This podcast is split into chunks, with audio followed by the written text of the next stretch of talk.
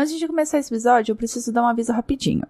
Como esse recap foi gravado com muitos meses de antecedência lá no início do ano, vocês vão reparar que meu áudio não está tão bom como nos últimos episódios, isso porque eu ainda estava usando meu microfone antigo. E como é um episódio com convidado e a gravação é online, vocês vão reparar que há algumas falhas no meu áudio e no áudio do Arlos, mas nada assim que vai atrapalhar o entendimento do que a gente está dizendo. Fim dos recados, aproveitem o recap. Recomenda Cast, explodindo o universo em menos de 30 minutos. Palpites freshes, críticas ácidas no olho do furacão chamado cultura pop.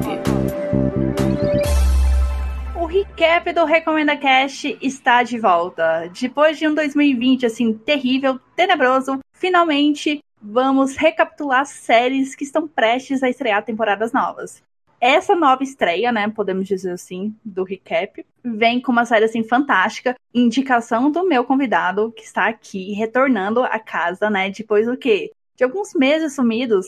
Guess who's back in the house? Hi, hello! Tudo bem com vocês, queridos? Estamos aqui de novo. Pra quem não conhece, é o Arlos.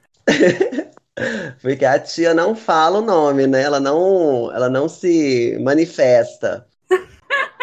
Direito. Porque você é um ser maior que isso, né? Maior que um nome. Sim. Mas sim, o Arlos está de volta. Ele me recomendou Sex Education. Na verdade, ele e meu namorado ficaram assim no meu vídeo, um de cada lado, falando: assiste a série, assiste a série, você vai gostar, você vai gostar. E você gostou? Gostei demais. E estamos aqui fazendo recap da primeira temporada da série. A gente está gravando esse podcast com uma certa antecedência né? Super, porque ainda não saiu data sobre o lançamento da terceira temporada. Então, só deixando esse aviso. E para quem não lembra como que é o formato do recap, o que, que a gente vai fazer aqui. Eu e o Arlos vamos falar da sinopse da série, conversar assim um pouquinho, sem tantos spoilers, a gente vai tentar maneirar, principalmente o Arlos, né, o Arlos? A gente vai estar tá tentando. Sim, a gente tá fazendo esse compromisso de tentar. Aí depois, quando começar os spoilers hard, a gente vai avisar e assim começa o recap da primeira temporada de Sex Education. Mas antes de começar, eu quero dar meus recados aqui a jato. Siga o arroba RecomendaCast no Twitter e no Instagram.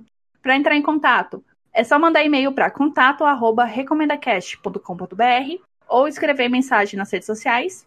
Esse episódio e os outros estão disponíveis no Spotify, iTunes, Google Podcast, Mixcloud, Cashbox e Deezer.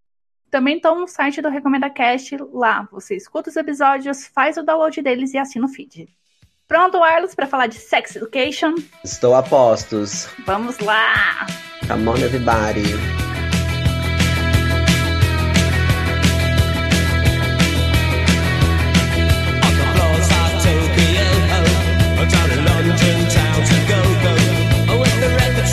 and the mirror's reflection. I'm dancing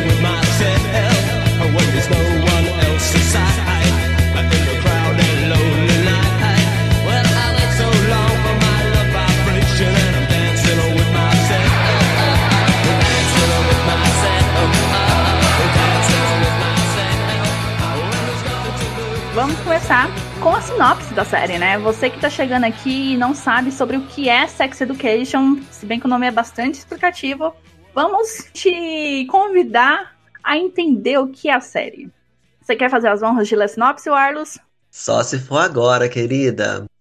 Otis é um adolescente socialmente inapto que vive com sua mãe, uma terapeuta sexual.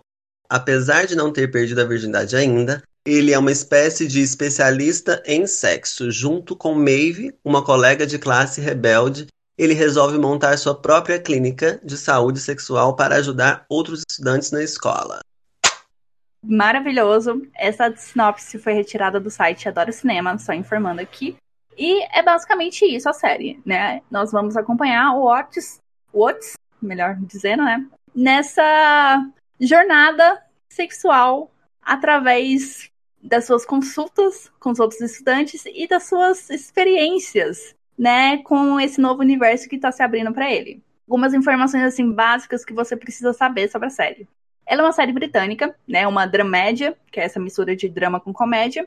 E ela é protagonizada pelo Asa Butterfield e a Gillian Anderson. Nossa, eu adoro a Gillian Anderson. Só por ela, assim, eu super estaria uhum. pronta para assistir a série. Ela é maravilhosa. Sex Education é produzida pela Netflix e conta com duas temporadas de oito episódios cada. Um detalhe interessante sobre a série é a questão do anacronismo dela. O que, que acontece? Ela se passa nos dias atuais, mas ela tem uma estética muito anos 70, 80 e 90. Ela mistura um pouco dessas três décadas. E isso vai desde o vestuário, do, do, jeito que o pessoal, assim, tanto os adolescentes como os adultos se vestem, passando pelos carros, pelos meios de transportes, até a trilha sonora, que é maravilhosa. E isso trabalha muito a favor da série porque deixa essa narrativa temporal. É um assunto que, que, que não precisa ser datado, né? É atual a qualquer momento. Não, e tem uma coisa meio que interiorana, né? Uhum. É uma coisa meio que interiorana. Eu não sei se eles é isso, né? Ou se alguém capta essa ideia de que, tipo, parece que quem é do interior é meio que retrô. Perdido no tempo. É, perdido no tempo, mas não. E, e, e, eu acho que essa essa pegada meio que interiorana é boa porque ela é bem acolhedora, sabe? Você se sente mais, mais aproximado, eu não sei. Eu também tive a mesma leitura. Ainda mais sendo uma série britânica que tem uma tendência de ser um negócio assim, mais frio, mais distante. Eu acho, achei que foi uma boa escolha. Traz um certo aconchego. Sim. E a última curiosidade é que os atores da Aimee e do Adam são namorados na vida real.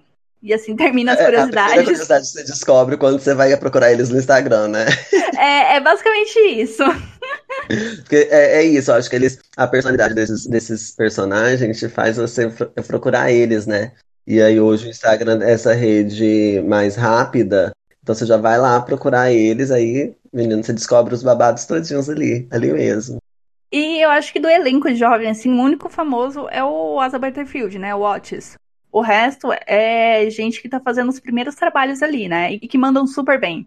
Acho que talvez a exceção ali é a Lily, que ela já fez uma coisa ou outra, mas acho que o restante ali é tudo iniciante. Sim. É, agora a gente já vai entrar com mais detalhes na primeira temporada, então fica avisado que a partir de agora tem spoilers, você segue por sua conta e risco. Se joga consciente. Bom, a gente vai começar a primeira temporada dividindo ela em núcleos, porque isso facilita tanto pra gente como para você que tá escutando esse podcast a organizar melhor a linha temporal da série nessa primeira temporada. E eu acho importante deixar avisado que não necessariamente a gente está seguindo cronologicamente os acontecimentos dos episódios. Então a gente acabou mudando, né, ajuntando, ajuntando, juntando, agrupando coisas, né, situações para ficar mais claro os eventos que aconteceram nessa temporada.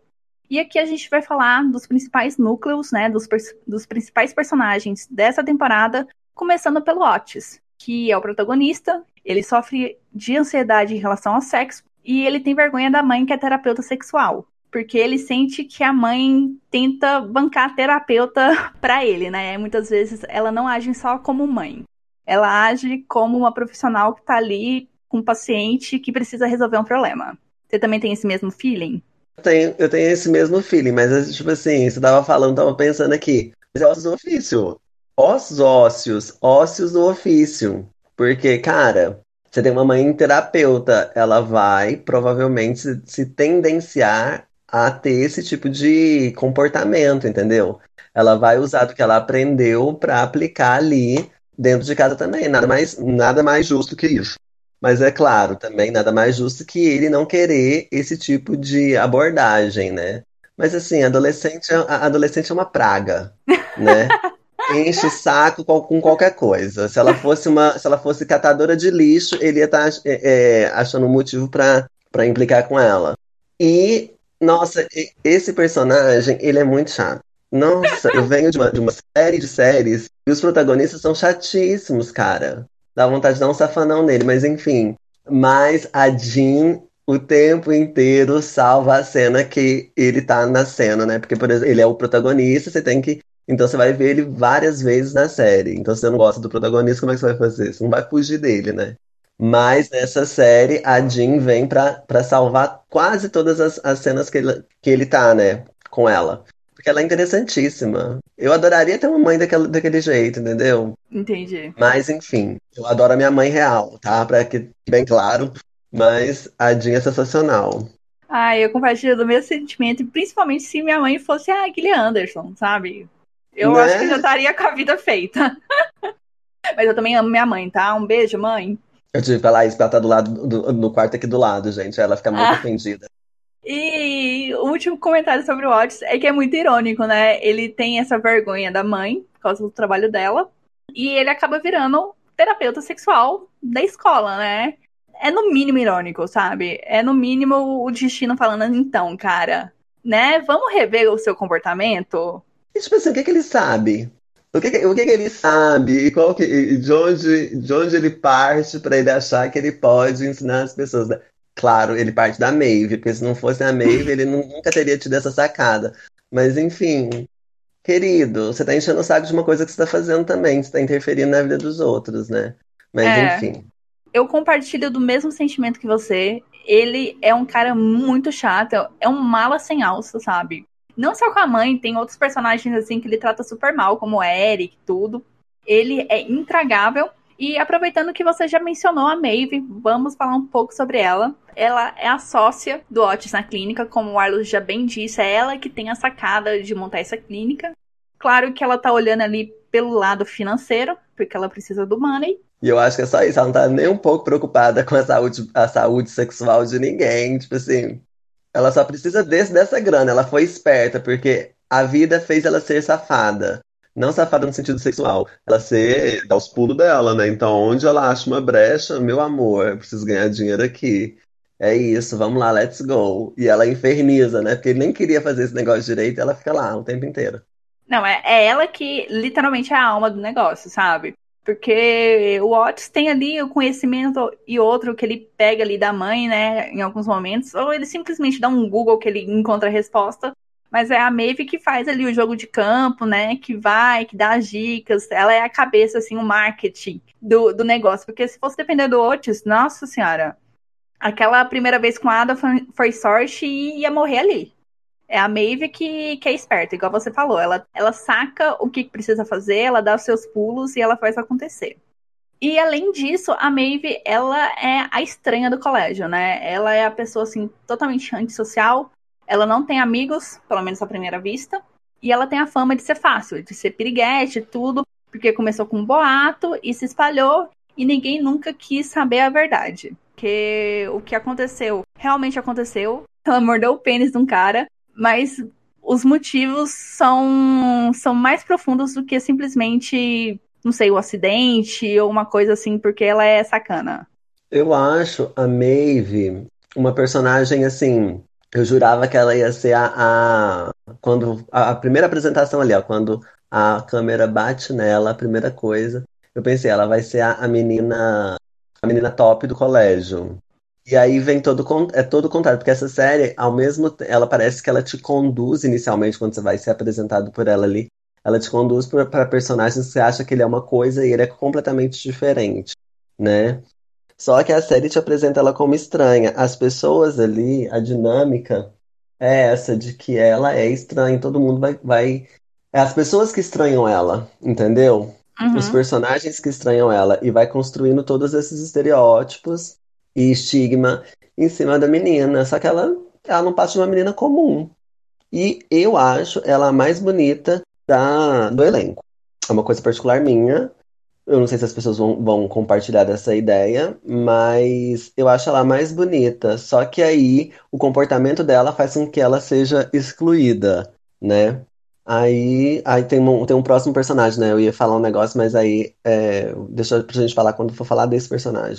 Ok, porque o próximo é seu personagem favorito, Arlos. É o Eric. Hum, ironicamente, né? Você É, eu tô falando. sendo irônica. Tá, só pra vocês pegarem, eu tô sendo irônica. O Arlos não gosta do Eric, eu não entendo por quê, porque, assim, ele é um ótimo personagem. Ele é o BFF do, do Otis desde a infância, desde os dois criancinhas. Ele é o outro gay da escola, porque a escola tem dois gays assumidos. Um deles é um menino indiano e o Eric é o outro. Então, ele, ele é conhecido meio assim. E outra informação importante sobre o Eric é que ele é um péssimo músico. Péssimo, péssimo, péssimo. Então, Arlos, o que, o que de bom você tem pra falar do Eric? O, o, que eu, o, o lance é que, tipo assim, parece que eu acho que eu tive uma expectativa muito grande em cima dele, saca? Era pra ele ser muito engraçado. Eu acho que ele não foi tão engraçado assim. Era pra ele ser dramático demais, aí ele não foi tão dramático assim. Eu acho que existe outras outros enredos ali paralelos que me chamam mais, mais a atenção do que o dele, entendeu? Uhum. Eu, eu não sei se ele é. Ai, não sei, eu não vejo. Eu, eu, não é que eu odeio ele, não. Tem, tem cenas boas dele ali, mas eu acho ele, eu acho ele sem graça. Eu não, eu não vejo muita graça nele. O outro gay, eu, ele é ele é um porre, chatíssimo, né? Mas assim, eu até anotei um negócio aqui, mas a época a gente vai falar mais lá embaixo. Sobre o Eric, inclusive. Tem, ele tem pontos importantes ao longo da série, sim. Só que, de um modo geral, tem, igual eu falei, não vou ser redundante aqui, né? De um modo geral, existem personagens que a trajetória dele inteira é mais. A Lily é mais interessante que ele, eu acho. Eu acho a Lily interessantíssima. Aquelas, né? As gays vão ficar nervosas comigo ouvindo isso. Mas, enfim, é, eu, não, eu não sei. É, é, era para ele, não sei se as pessoas aproveitaram de uma caricatura, sabe? E aí, aquela caricatura ali, eu não sei se ficou tão legal assim. Não sei. Mas tem momentos dele que são bons, sim. A relação dele com o pai dele é muito interessante. Nossa, é a relação dele ser. Eu não sei se ele é evangélico. Eu acho que ele é evangélico, né? Eu acho que ele é evangélico. É, eu acho ele, é, esse, ele é protestante. contraponto. É, esse, esse contraponto também é bom. A relação dele com o Otis é uma coisa muito assim, é, diferente do que já tinha sido pautado em vários outros filmes teen, né, ou séries teen. A relação, essa relação de, de parceria mesmo, né, entre um menino, um menino hétero e um menino gay, e sem, sem, sem muito firula. É, é aquilo ali que eles estão mostrando e pronto, e pronto né? Uhum. Essas questões elas são bem positivas para a série. Mas enfim, o Eric em si, eu não, eu não, eu não curti muito ele não, na real. Entendi. É que para mim, ele assim, ele funciona bem porque ele não é tanto foco ali do drama, tudo. Ele tem uma coisa ou outra na primeira temporada e tem uma coisa ou outra na segunda, sabe? Nunca tem um uhum. aumento na importância dele, também nunca tem a, diminu a diminuição da importância dele. Ele tá ali para apoiar o Otis, tudo, para jogar a verdade na cara dele quando é necessário. E para mim ele funciona assim, sabe? Ele é uma pessoa que tá muito bem resolvida. Ele ainda tem umas coisas ali para resolver, principalmente nessa primeira temporada, mas ele é uma pessoa assim que tá, tá quase 80%. Enquanto o Otis, uhum. não. O Otis tem, tem mil pilhas na cabeça, tem mil coisas passando assim, que ele tá sofrendo, que ele tá sentindo, que ele não sabe lidar bem. E o Eric já tá mais concreto, já tá num caminho assim mais, mais bem definido. Ele não, é um problem... ele não é problemático, ele não é um adolescente problemático, né? É, sabe, ele tem os problemas assim, dele. O único entrave dele é a homossexualidade que ele tem que resolver com, com as pessoas que estão com a família, com o externo, né? A leitura Isso. externa que fazem da homossexualidade dele, mas se fosse se dependesse só dele, ele, eu entendi o que você quer dizer. Ele, ele já estava pronto. É, então eu gosto disso, sabe? Porque a série ela não cai no clichê de lidar com os dramas de um personagem que a gente já viu assim mil vezes antes. Uhum, e provavelmente não ia, não ia inovar em nada. Então eu gosto desse Eric já meio pré-moldado. Olha pra você ver, é um contraponto. A ah. insegurança dele me, me incomoda. Mas talvez também seja por conta de estereótipo que eu desejaria ver nele, né? Tipo assim, aquela gay afrontosa, ele não é um gay afrontoso. Eu acho, ah, eles, eles apresentam ele como um personagem que ainda duvida de si mesmo, né, com relação a, a, a se relacionar com outras pessoas. Ele se coloca inferior a quase todos os outros personagens entendeu? Ele endeusa muito a Maeve, ele endeusa muito aquele, aquele grupinho lá chato que, nossa senhora. hum, entende? E uhum. isso aí, às vezes essas coisas também me deixam meio que, sabe? Ah, não, bicha, melhora. Essa hora é ótima, entendeu? Tem uma hora, tem, tem um, um diálogo dele com a Maeve que ele tá super assim, e aí ela critica ele porque o botão tá, tá abotoado errado. Aí ele dá um, tenta dar uma volta nela, mas mesmo assim ele ainda fica, sabe, parece que subordinado à aprovação dela, saca? E aí ele vai falar, não, mas isso é um- o nome de uma tendência tal, acho que é... Ah, eu, eu lembrava o nome da tendência, esqueci aqui agora. Mas enfim, isso que me incomo- é isso que me incomodava um pouco, sabe, com relação à à construção desse personagem. Entendi. É, a gente pode passar pro. Eu acho que é seu personagem favorito, o Adam. Eu posso dizer isso ou não? Não. Eu gosto muito dele porque eu acho um personagem interessante, mas eu tenho uma outra personagem favorita. Ela Tá tá, tá chegando, tá chegando. Agora é ela. Tá, você anuncia então. Então vamos falar do Adam. Ele é o filho do diretor da escola. Ele é um praticante de bullying, né? Ele acha que tem esse direito e ele gosta de infernizar principalmente o Eric. E a gente sente que é um negócio assim que já vem de uns bons tempos atrás. E eu não sei se você concorda comigo, Arlos, mas ele tem um karma, assim, fortíssimo. Não sei, ele é sem sorte, ele é azarado. Eu não entendo o que, que acontece com Adam, porque ele não é uma má pessoa. Ele não é. Ele só tá perdido ali no rolê, ele não sabe direito é, aonde ele tá posicionado, o que ele quer, o que ele é, falando a real aqui. Então eu sinto assim que é erro atrás de erro e coitado, eu, eu sinto muita pena dele. Muita, principalmente na segunda temporada. Sim, sim, eu acho que ele é uma pessoa. É, pode ser essa coisa kármica mesmo, mas assim, antes de falar desse- dessa questão, eu acho que ele é o, ele é o contraste perfeito do Eric. Ele é completamente o contrário do Eric. Entende? Igual quando você fala que o Eric ele tá pronto, ele tá pré-pronto, né? Só dá uma. Só dá um. Uma assada ali, pronto. Isso, só dá um empurrão que ele voa. O Aham. Adam, coitado, se você, joga, se você dá um empurrão, é, é, o passarinho, né? Que se, se o- a mãe pássaro jogar ele assim na montanha, ele vai cair lá embaixo, porque ele não sabe de nada. E porque ele. Eu acho que talvez seja por, pelas essas questões de privilégio dentro de uma sociedade.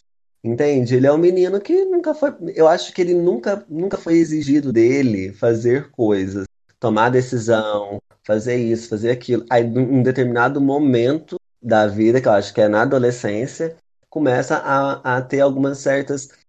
Não é responsabilidade, mas é exigências, né? Exigência de performance pessoal, exigência de, do pai, exigência na escola. Ele tem que se representar. Eu acho que ele não sabe, entendeu? Porque ele foi, ele foi se levando com a barriga.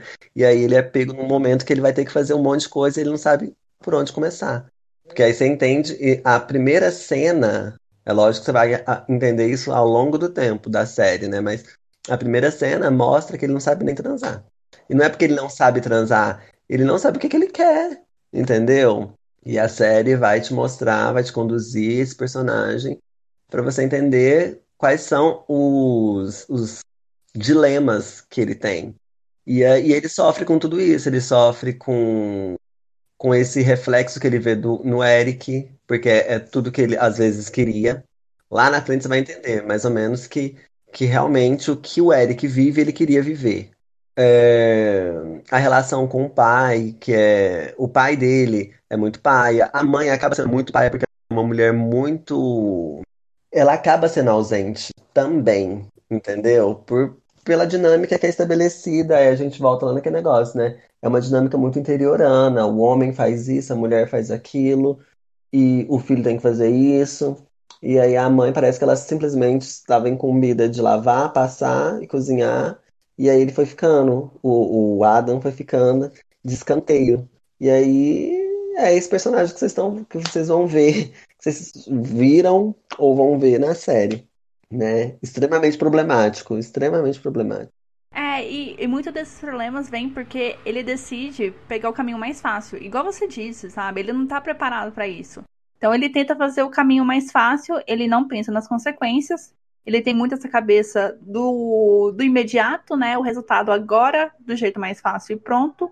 E isso vai virando uma bola de neve que acaba culminando um acontecimento importante no final dessa temporada, mas que continua rolando até a segunda temporada ali, onde ele começa a tomar um prumo. Que ele começa a entender o que ele quer e principalmente ele começa a aceitar, né? Porque ele parece que ele tem uma visão do que, que ele precisa ser, principalmente vinda do pai, que o pai Uhum. é, é bastante severo, né? Bastante intransi, intransi, intransigente com relação ao comportamento do Adam E tem uma hora lá que o Adam começa a perceber que ele precisa quebrar isso, né? Quebrar essa mentalidade, seguir com as suas próprias pernas e que muitas vezes ele não vai contar com a ajuda de ninguém, né? Que ele tem que descobrir por si só.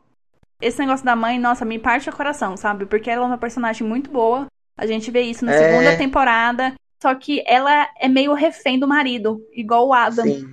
Ela é meio bobinha, na, pelo menos na primeira temporada, né? E duas observações que eu acho que as pessoas não, acho que nem todo mundo, não sei. Mas o Adam, ele é completamente diferente do pai dele. Só que você tem que olhar a fundo para ver, porque se você olhar superficialmente, você vai pensar assim, a réplica, né? Pai uhum. e filho é muito parecido. Eles são completamente diferentes. E o Adam, ele é uma pessoa, ele é um personagem afetuoso. Ele, ele demonstra isso com animais. Ele tem uma cachorrinha, não tem? Ou a cachorrinha da mãe uhum, dele? Não sei. É da mãe, mas ele gosta dela. Isso, ele tem uma relação muito afetuosa com a cachorrinha e com o cachorro do, do lugar que ele trabalha. Isso na segunda temporada. Isso, exatamente. Então é isso. Aí você consegue observar mais ou menos essa, os, os escapes dele nesses, nesses momentos, né? A próxima personagem é a Aimee, que é a namorada do Adam. Ela faz parte do grupinho popular, esse que eu e o Arlos não gostamos.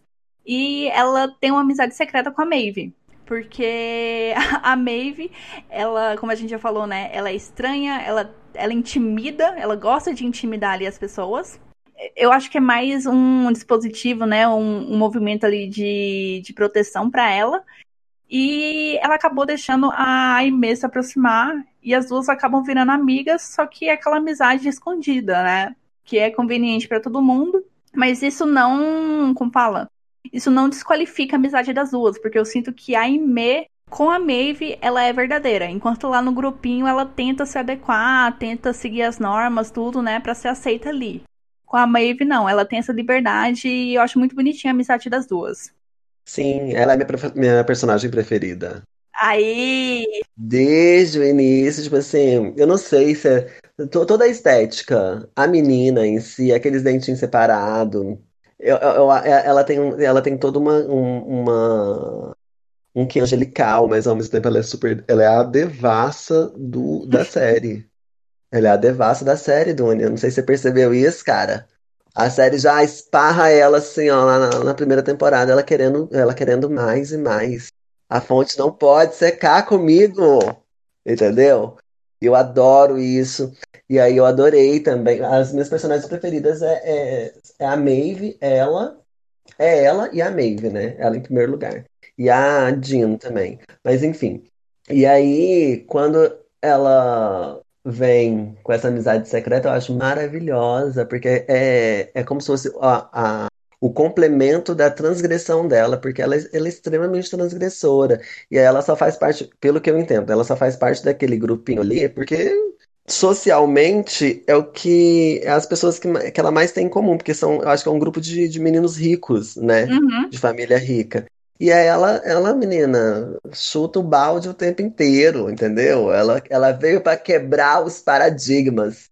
Ela é, uma, ela é uma personagem que é muito curiosa, sedenta, e ela vai fundo no que ela quer fazer, entende? Muito libertária, mas ao mesmo tempo ela é enclausurada naquele grupo ali, chato. E aí, mas, mas isso não impede dela ter uma relação com a Maeve, né? Uhum. E e realmente eu acho muito bonita a, a, a amizade das duas. E ao mesmo tempo. A, a, e a May parece que ela é uma. Ó, a Aimee parece que ela é uma. É, é outra que também tem que aprender as coisas sozinhas, porque parece que ela não tem muito contato com os pais dela. Né, ao longo do tempo você vai vendo que ela parece que não tem um contato com, com os pais. Ela vai então tateando ali para descobrir o que, que ela quer. E ela é muito espontânea, né? Eu acho que a única personagem que ganha dela na espontaneidade é a Lily, mas enfim. Eu acho a Amy muito espontânea. Aquela cena de que ela, ela fazendo o teste vocacional é maravilhosa. E, e, é isso. Não tenho, não tenho mais o que falar. É só que eu, eu, gosto muito. E é um gosto muito assim. Sabe, gratuito. Uhum. Ah, sabe aquele personagem que você bate o olho e fala assim: ah, prefiro essa daqui? É isso. eu gosto da Aimee porque ela ela é muito contrastante. Eu acho que todos os personagens são, da primeira impressão que você tem, quando você vai conhecendo os personagens, você vê o tanto que é errado essa preconcepção que você tem deles. Eu acho que a Aimee é um dos casos, junto com o Jackson, que a gente vai falar daqui a pouco, que são mais gritantes. Porque a Aimee, igual você falou, ela tem esse rostinho angelical, ela passa esse ar meio de ingênua, de burra. As, é, é, ela não é burra, ela só é meio. Como que eu posso falar? Preguiçosa. É, preguiçosa, sabe? Porque ela, já, ela, sempre vai, ela sempre teve tudo na mão dela, entendeu? Sim, é, sabe, ela é meio desatenta, tudo, mas ela é uma personagem que, que passou muito tempo a serviço dos outros. Você percebe isso na, nessa temporada. Ela fica ali a serviço do, do grupinho popular, né? Ela, ela cede as vontades em prol deles, ela ser aceita por, esse, por aquele grupo. Ela cede também um pouco pro Adam, mas aí ali, logo no começo, né, no primeiro episódio, ela já corta isso, ela já resolve isso. E você vai descobrindo que ela nunca foi perguntada sobre o que ela gostava, sobre o que ela é, né? Como que, que as coisas funcionam para ela. Ela nunca foi o foco dela mesma. Então é interessante essa essa virada de holofote que acontece com a personagem. E, eu acho assim incrível, maravilhoso. Eu comecei a gostar dela, acho que um pouco por osmose sua, mas também com, com o desenvolvimento dela, principalmente na segunda temporada, que a segunda temporada, assim, é maravilhosa. A segunda temporada é sensacional mesmo. Tá, vamos seguir o bonde aqui. O próximo é o Jackson, que eu já falei um pouquinho antes. Ele é a estrela da escola, né? Ele é o atleta assim mais famoso, mais quisto. Ele faz natação, ele é incentivado pelas mães e ele também é o peguete escondido da Maeve. E uhum. a primeira impressão que eu tive do Jackson é que ele seria aquele clichê que a gente já viu assim em tantos filmes, tantas séries adolescentes, do cara atleta, popular, tudo, que fica esnobando geral, que é muito malvadinho com as pessoas, que se acha superior e o resto é tudo inferior, mas não, sabe? O Jackson é uma pessoa é uma pessoa muito muito interessante de ser acompanhada. Porque essa, ele veste essa casca de atleta que tá tudo bem, sabe? Que ele tem tudo na vida, que é tudo maravilhoso. A vida dele, assim, é um mar de rosas. Só que não, ele tá, ele tá fudido. Ele tem problemas com as mães dele. Tá começando a ter problema com a natação, né? Aquilo tá deixando de ser um prazer para virar uma obrigação tem até a relação dele com a Maeve, porque geralmente você considera que é ele que não quer revelar essa relação para todo mundo, mas não, aqui é o contrário. É a Maeve que não quer que as pessoas saibam que os dois estão juntos. Então isso já já meio assim que subverte a ideia de do cara popular da escola. E eu gosto disso. Sim, sim. E, mas é, é engraçado porque é, é basicamente isso que você falou. Eu vou, se eu for falar alguma coisa sobre ele, eu vou, ter que, eu vou repetir tudo, porque todas as concordo em número, gênero e grau. Eu acho que isso foi uma. Foi muito bem pensado na construção desse personagem. Esse menino popular, né? Ser negro. E ele tem outras aspirações, só que o envolvimento dele ali na escola, o comprometimento dele que ele tem com as coisas ali, faz com que ele também não é, é, é igual você falou da Aimee. As pessoas não perguntam o que, que ele quer, né? A, a mãe dele não pergunta o que, que ele quer. O, a relação dele com o diretor é, é extremamente de interesse, porque ele não é um aluno nota 10, mas ele, ele ganha, na, ele é o primeiro na natação. Então ele, ele tem que fazer, ele tem que fazer natação e não tem outra escapatória. A relação dele com aquela menina é só na, na segunda temporada? É só na segunda temporada. Mas é isso. E aí é completamente. É, é, é o, interesse, o interessante é isso mesmo, de ao mesmo tempo que parece que ele. Ele é popular e ele não é popular, né? Ele tem um contraste dentro dele mesmo. E é isso. E, a, e eu não lembro. Eu, eu vivo aqui, você me, você me perguntou se eu sabia o porquê que a Maeve não queria que soubessem que eles, eles tinham um caso. Eu não lembro por, causa, por que ela. a justificativa disso eu acabei assim concluindo que era porque era mais fácil para ela, sabe? Ela acabava não virando o centro das atenções, ela não era sugada para esse holofote do Jackson, né? Ou talvez também por, por vergonha, né? Eu acho que tem, uhum. tem isso, às vezes vai ficando, vai ficando de uma forma mais implícita ao longo do desenvolvimento desse rolê, né? Porque ela, ela tinha vergonha de. Porque ela é a pobre da, da todo mundo ali, Acho que não tem ninguém pobre exceto ela, entendeu? Na, na escola. Talvez ela tinha vergonha disso. Faz sentido. É, chegou o último personagem desse núcleo dessa primeira temporada, que é a Jean, que é a mãe do Otis, que é terapeuta sexual e que é uma mulher independente e bem resolvida e muito obrigada, né? É aquela uhum. mulher assim que sabe o que quer, vai atrás, consegue e é isso. Segurança em pessoa. Desde o começo, ela interagindo com os outros personagens, sabe? Se bem que nessa uhum. primeira temporada é, é muito mais ela e o Otis. Na segunda, que ela começa a, a ter interação com o restante, né? Com o resto do, dos adolescentes, tudo. Mas aqui ela já dá o tom, né? Seja ela interagindo ali com a Ada no começo da temporada, seja ela com, Jack, com Jackson, com, com o Jacobo, seja ela com Otis. Nossa, ela é maravilhosa. Os affairs dela, né? Nossa, aquele roupão amarelo. Os affairs, elas são, são, são muito engraçados. E, e como ela lida com isso, né? Uhum. Essa segurança que é passada. E aí, é, o bom é que ela vai sendo descamada é como se fosse de trás para frente, né? Porque em um determinado momento você vai conseguir entender que ela tem sensibilidade, que ela também tem pontos fracos, né? E tal. E que ela também se entrega, porque ao mesmo tempo você vai vendo ela ali no início, no início da história, você pensa assim, nossa, nada te abala, né, querida? Uhum. Você tá, você tá transando por transar, sabe, sabe lidar com o seu. Porque, tipo assim, ao mesmo tempo que é que o Oates dá umas, umas cortadas nela, parece que isso não abala ela. Ela entende que adolescente é assim e vida que segue. E as consultas dela também são engraçadíssimas, cara.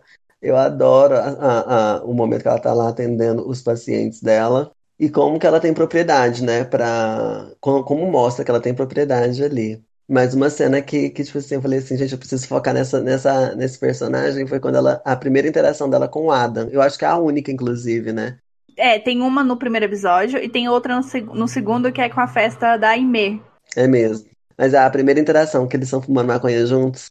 E ela, ela desbocadíssima. Nossa, eu adorei. Eu adorei ver assim, gente, preciso observar essa, essa, esse ser humano aqui, que é interessantíssimo. É, é o tipo de personagem que você se inspira em algumas coisas. Você tira uhum. isso pra vida. Outra coisa que eu adoro nela é a decoração da casa dela, sabe? Ela assume assim, e sou terapeuta sexual e sexo faz parte da minha vida. E lide com isso você. Aí na casa tem um monte de quadro é, de vagina, de pênis, sabe? Aqueles negócios mais abstrato, tudo. Nossa, Escultura. é. É, sabe? Ai, eu acho maravilhoso isso. Esse é o meu cantinho. Essa é minha casa, eu paguei por ela e eu vou decorar ela do jeito que eu quiser. Aceitem. É, antes de começar o recap, recap em si, Carlos, eu gostaria de falar sobre quais foram suas impressões no começo da série. Como que você foi levado a assistir a série? Você conta um pouquinho que depois eu conto as minhas. Uai, menina, eu vi, eu acho que no story eu vi um. Alguém publicou um story dessa série, que era até o Eric e o Otis andando de bicicleta. Eu falei assim, ai. E aí você tava, eu tava vendo ali por alto falando, muitas pessoas falando, eu falei, aí vamos ver de qual que é essa série.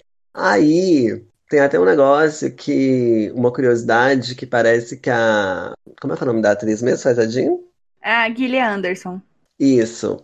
Ela foi convidada para fazer essa série, aí quando ela leu o roteiro, ela falou, não, muito American Pie, não vou fazer esse trem, não.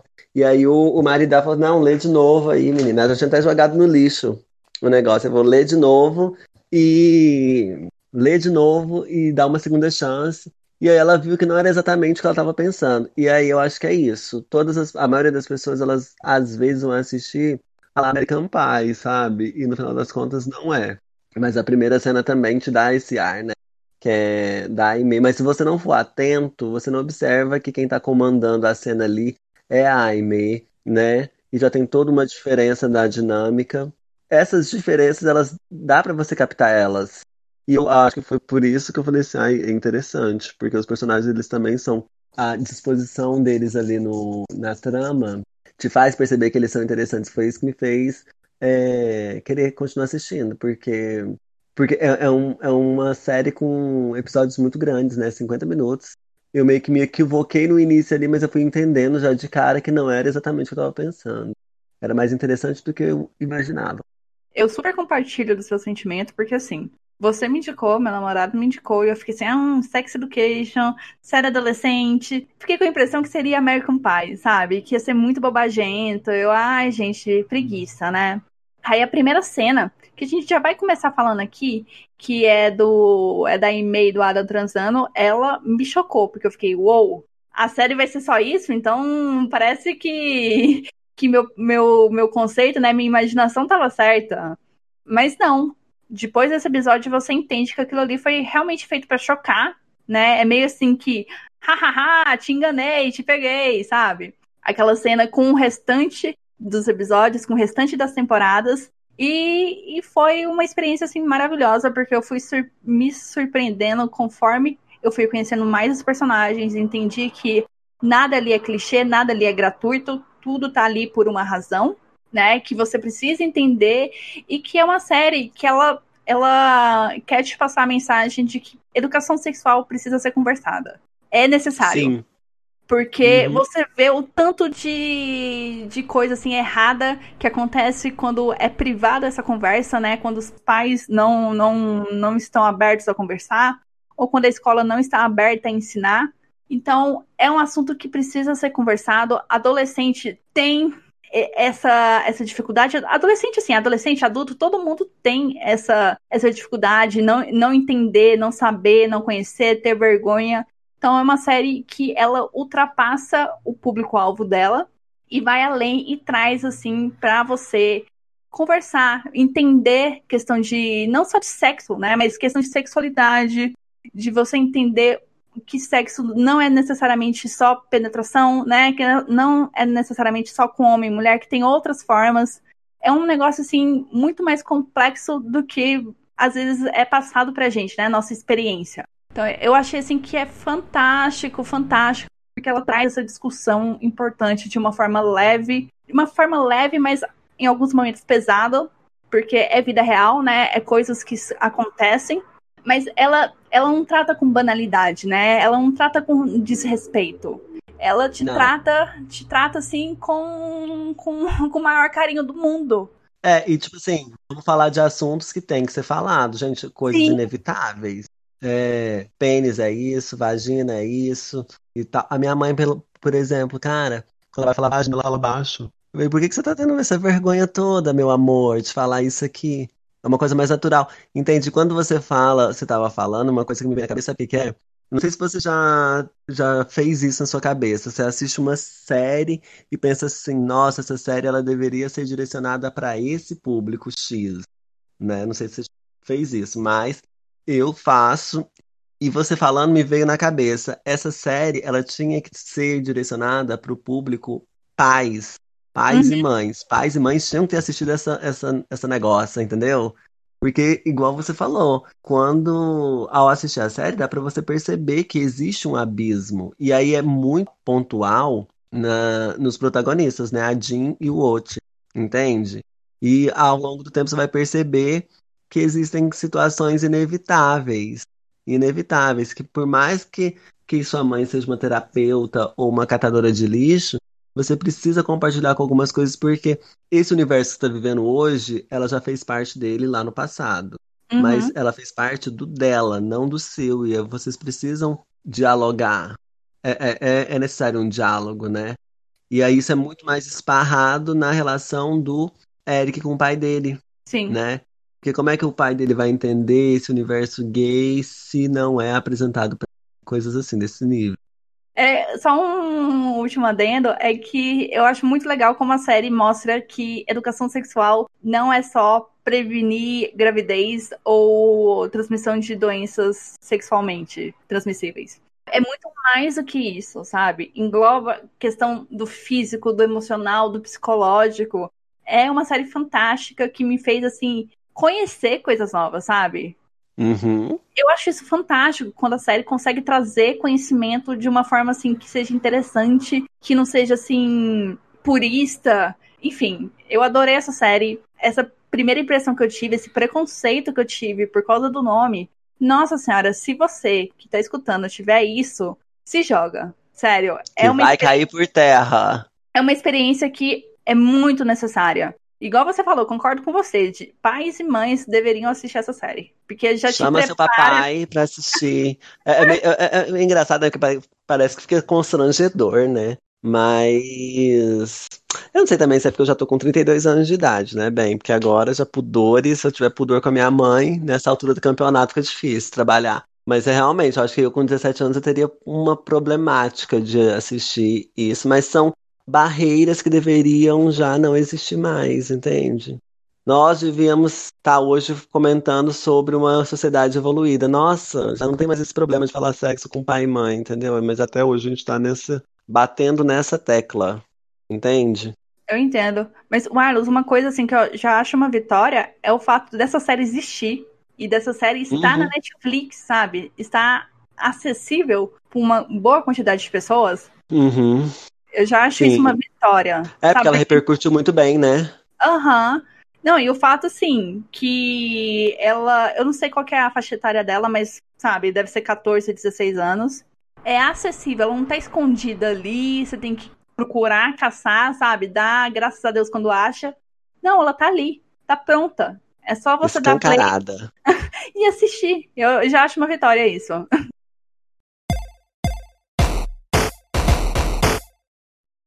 Tá, vamos começar finalmente recap. Let's go. A gente já, já meio que já começou, colocou o pé ali. A gente já, já deu a pincelada, né, querida? Nossa, a gente pintou o quadro inteiro já. Mas vamos lá. É, a cena inicial, como a gente já deu aqui pra vocês, é a Aimee e o Adam transando. E o Adam fingindo um orgasmo e a a Aimee ficando puta com ele. E ainda nesse mesmo episódio, né? Nesse primeiro episódio, por conta de todo um boato que rola ali na escola sobre o Adam ter um pau grande, o Adam baixa as calças no meio do refeitório pra provar que o boato é verdadeiro. E é a gota d'água pra Aimee, que já não tava assim aturando um relacionamento com ele por causa desse negócio de fingir orgasmo e papapá. Ela termina com ele. Né, ela termina e é isso. Ela segue em frente e o Adam tem problemas em aceitar esse término. Mas é engraçado, né, que fica no ar que, tipo assim, a Amy terminou porque ela queria? Parece que sim. Mas ao mesmo tempo ela foi conduzida pelo grupinho, pela gangue gangrena dela lá, que falou que não- ela não podia ficar com ele mais porque ele mostrou o pau pro- no- em público. Eu Mas entendo. enfim. Aí ela já começou a pegar um menino over. Nada a ver, cara. O que, que, que essa menina sentiu? Eu ficava assim, gente, que dedo podre é esse que a senhora tem, amor? Mas se bem que o Adam é bem gatinho, né? É, Mas enfim, ele tinha as problemáticas dele ali. E outra coisa, olha pra você ver, talvez eu, eu- talvez eu, me queime nessa observação aqui, mas enfim. Eu fui tão leviana que eu inicialmente ali eu nem percebi que ele tinha fingido, cara. Pra mim ele tava. Eu, eu só achei engraçado assim, nossa, mas que, que jeito, que jeito engraçado de, de gozar, né? Mas ele não tava. E sabe quando eu, eu tive uma. Quando consolidou mesmo que ele tava fingindo total, foi quando ele tava se masturbando, olhando pra um calendário que tinha uma mulher e um homem. você, tá, você tá pulando as coisas, Warlos. Você não Eu tô indo, eu tô indo lá, na- lá no, no final da, da, da outra temporada. Aham. Cara, mas enfim, foi lá que eu, eu, eu me saquei do, do, no negócio. Mas enfim, vamos dar continuidade, Dona, desculpa. Não, tranquilo, tranquilo. Vamos lá. Mas sim, a, a ela foi influenciada, mas você já sentia que aquilo ali já, já tava passando na cabeça dela? A possibilidade? Eu acho que foi meio que a gota d'água. Ela falou: quer saber? Foda-se, vamos terminar. Chega, chega disso. Só que aí no, no meio do caminho desse rolê do Adam, né? De baixar as calças, ele acaba pedindo ajuda pro Otis sobre como resolver esse, esse problema de performance que ele tem. E como nós acabamos de falar, o caso não termina bem pro Adam, né? O Otis aconselha ele e tudo. O Adam tenta resolver, mas no final a Aimee termina com ele. Mas sabe o que eu acho engraçado? A Diga. gente falou, a gente desceu a lenha no Otis, mas a gente tem que ser justa, né? A gente tem que ser bem justa com esse personagem, tadinho dele. É, esse, esse atendimento não deu errado. Não, não deu. Não deu errado. É, o, o lance é que, tipo assim, as coisas não vão, não vão sair do jeito que você quer, né? Mas ele foi super atencioso. E eu não sei se é porque a gente não pode dar detalhe, mas você lembra o porquê que o Otis é, fez esse atendimento? Não, não lembro. É, é porque ele tinha tomado um Viagra e, o, e o, o pau não, não amolecia. Era só, era isso, entendeu? Então foi tipo assim, um acaso do acaso. E acabou que deu certo, assim, pelo que eu lembro. E foi por isso que a Maeve pensou, falou, não, o jeito que ele fala é bafônico.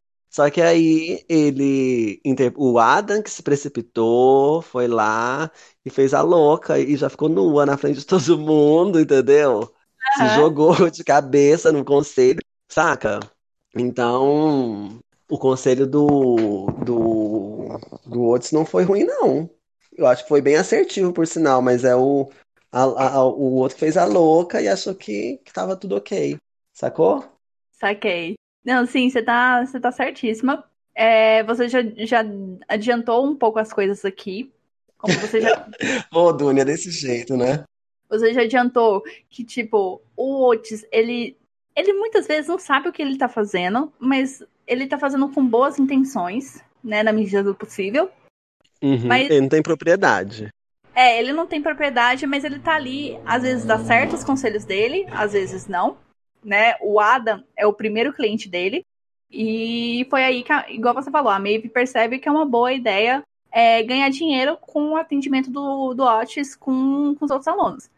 Então, tem o Adam, aí depois tem o rolê das lésbicas lá, tem um casal do braço quebrado, tem a Aimee descobrindo do que ela gosta, que a gente vai falar um pouco mais pra frente. Tem o negócio da foto da vagina. Então, são vários casos que acontecem ali, né? São pontuais, que, que mostram como que o Otis lida com essa situação, né? Ele não lida com os próprios problemas, mas ele consegue lidar de maneira aceitável com os problemas dos outros. Uhum. Já falando Otis, ele tem problema, ele não consegue se masturbar, né? E nesse meio tempo, ele começa a gostar da Maeve. E sobre a Maeve, nós descobrimos que ela tem esse relacionamento escondido com Jackson. E como a gente já falou, não é, ele, ele é escondido a, a princípio por causa da Maeve, porque ela quer assim, não por causa do Jackson.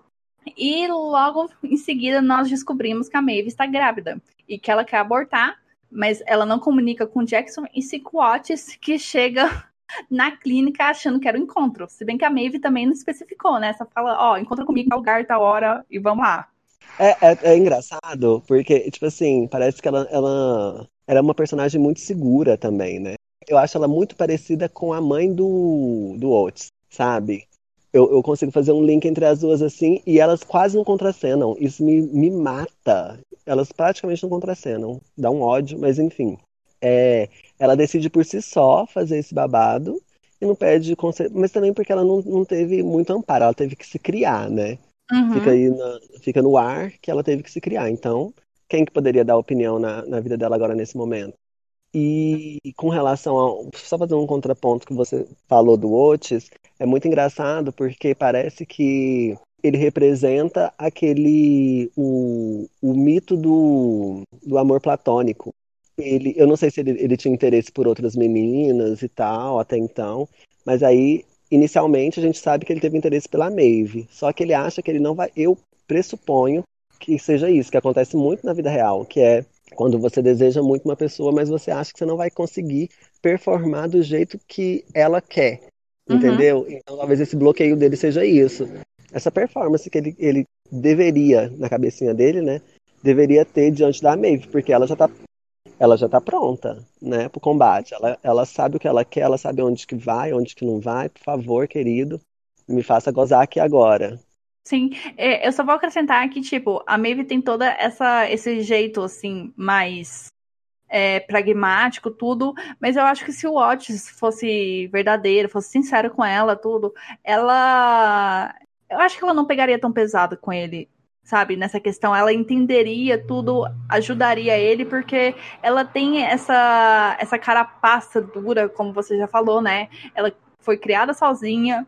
Nesse episódio da clínica do aborto, a gente descobre que a mãe dela é viciada e que abandonou a família e que ela tem um irmão mais velho também que abandonou a família. Então ela precisou construir essa carapaça para se defender, para continuar vivendo, né, para lidar com o mundo então, muitas vezes a gente enxerga só essa carapaça e a gente não vê que a Maeve é uma pessoa assim com insegurança, que ela tem os seus dilemas, que tem seus problemas. Como nesse episódio, na questão da clínica, ela não tem ninguém para amparar ela. Tanto que ela pede pro Otis, sabe? Uma pessoa que ela conheceu semana passada. E, e é isso. Ela não tem ninguém para se, pra se apoiar, nem nada.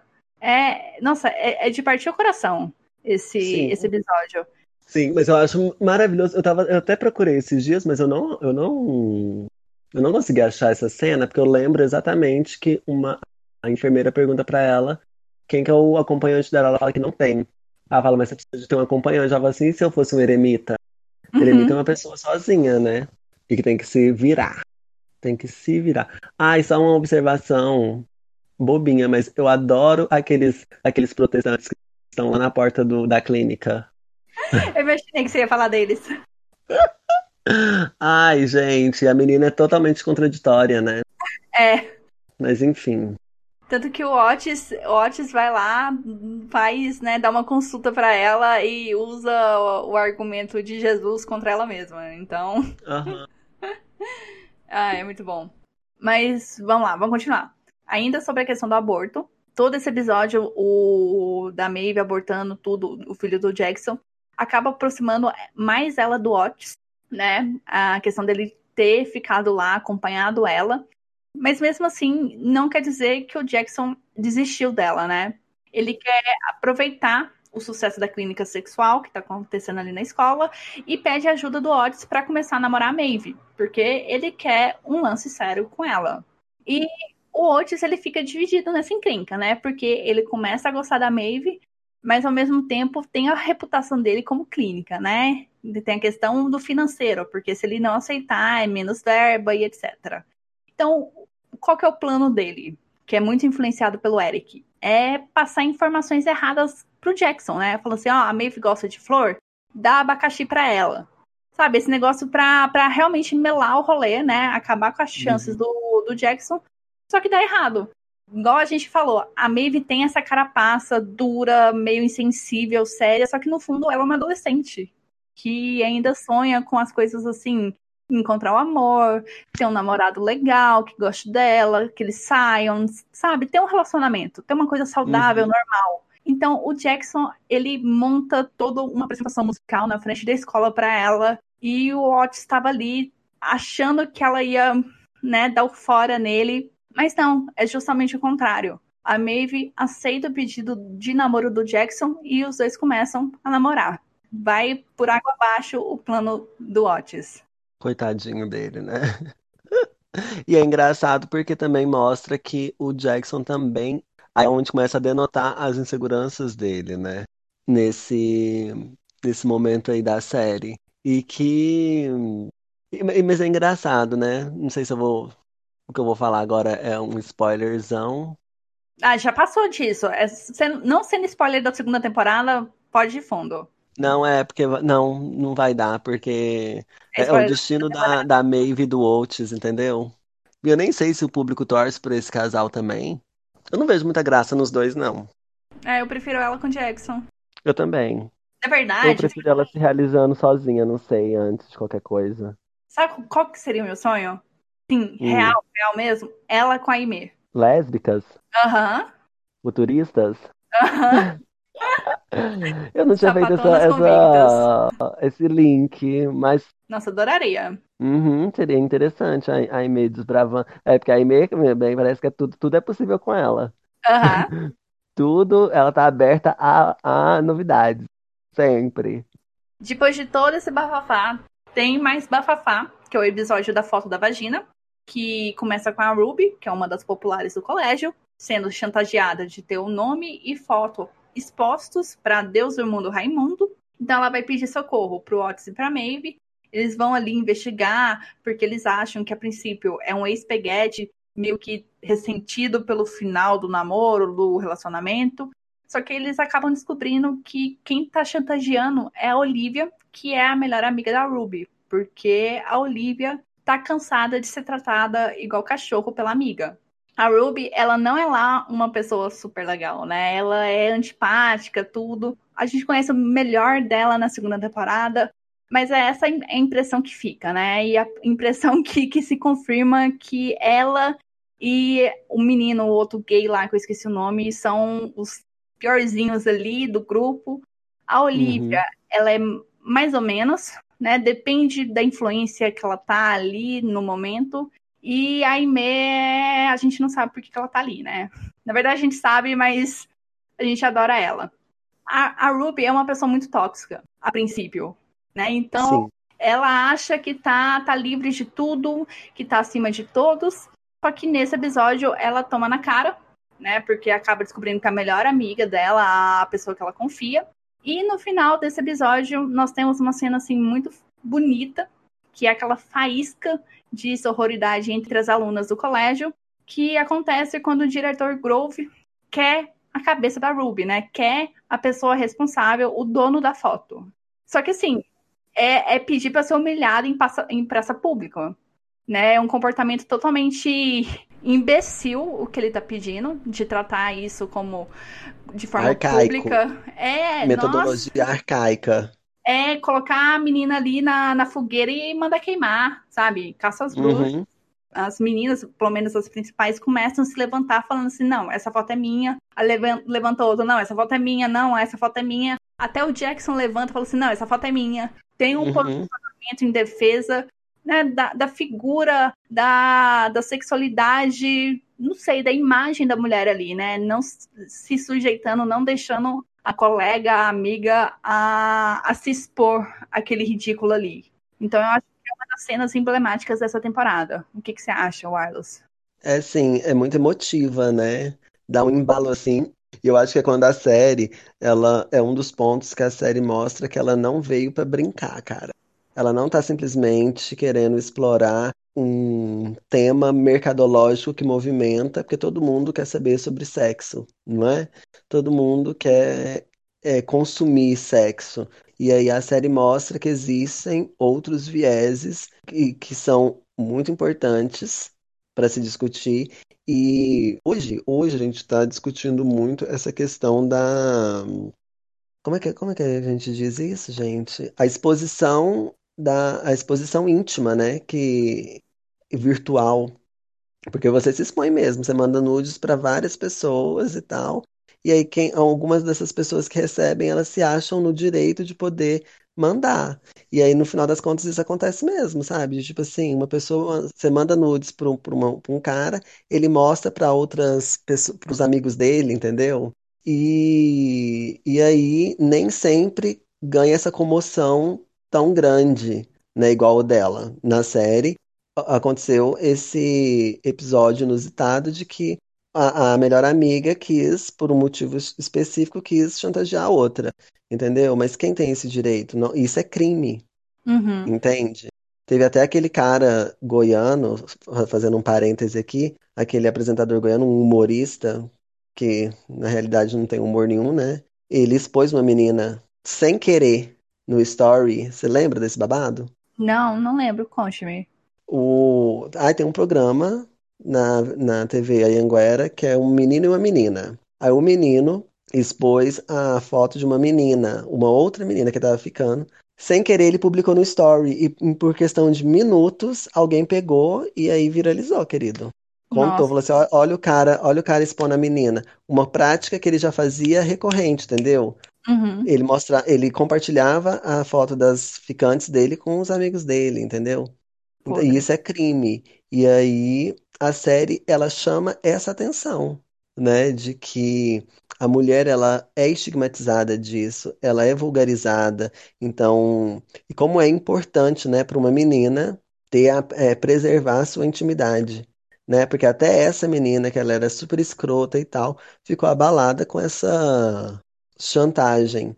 E ninguém quer ser exposto dessa forma, né? E aí a série aborda de uma forma que, tipo assim, queridos, Vamos abraçar a pessoa que está sendo exposta e está sendo ridicularizada, né? Ridicularizada por conta de, de uma coisa tão normal, que até hoje é um tabu dentro da nossa, dentro da nossa sociedade. Sim. Eu quero aproveitar e pegar esse link, porque além de toda essa questão da exposição, tem também a questão estética, né? A questão de ser a foto de uma vagina, que, que dá direito ali, aparentemente, para todo mundo comentar e julgar ficar incomodado, achar que é feio, não sei mais o que, sendo que é uma coisa natural, sabe? Sim. Recebe todo um tratamento assim é distorcido. É uma cena, assim, é todo um episódio importante porque envolve vários pontos ali da exposição, né? A questão do julgamento estético, porque ai, nossa, tá, tá me dando raiva só de só de lembrar disso.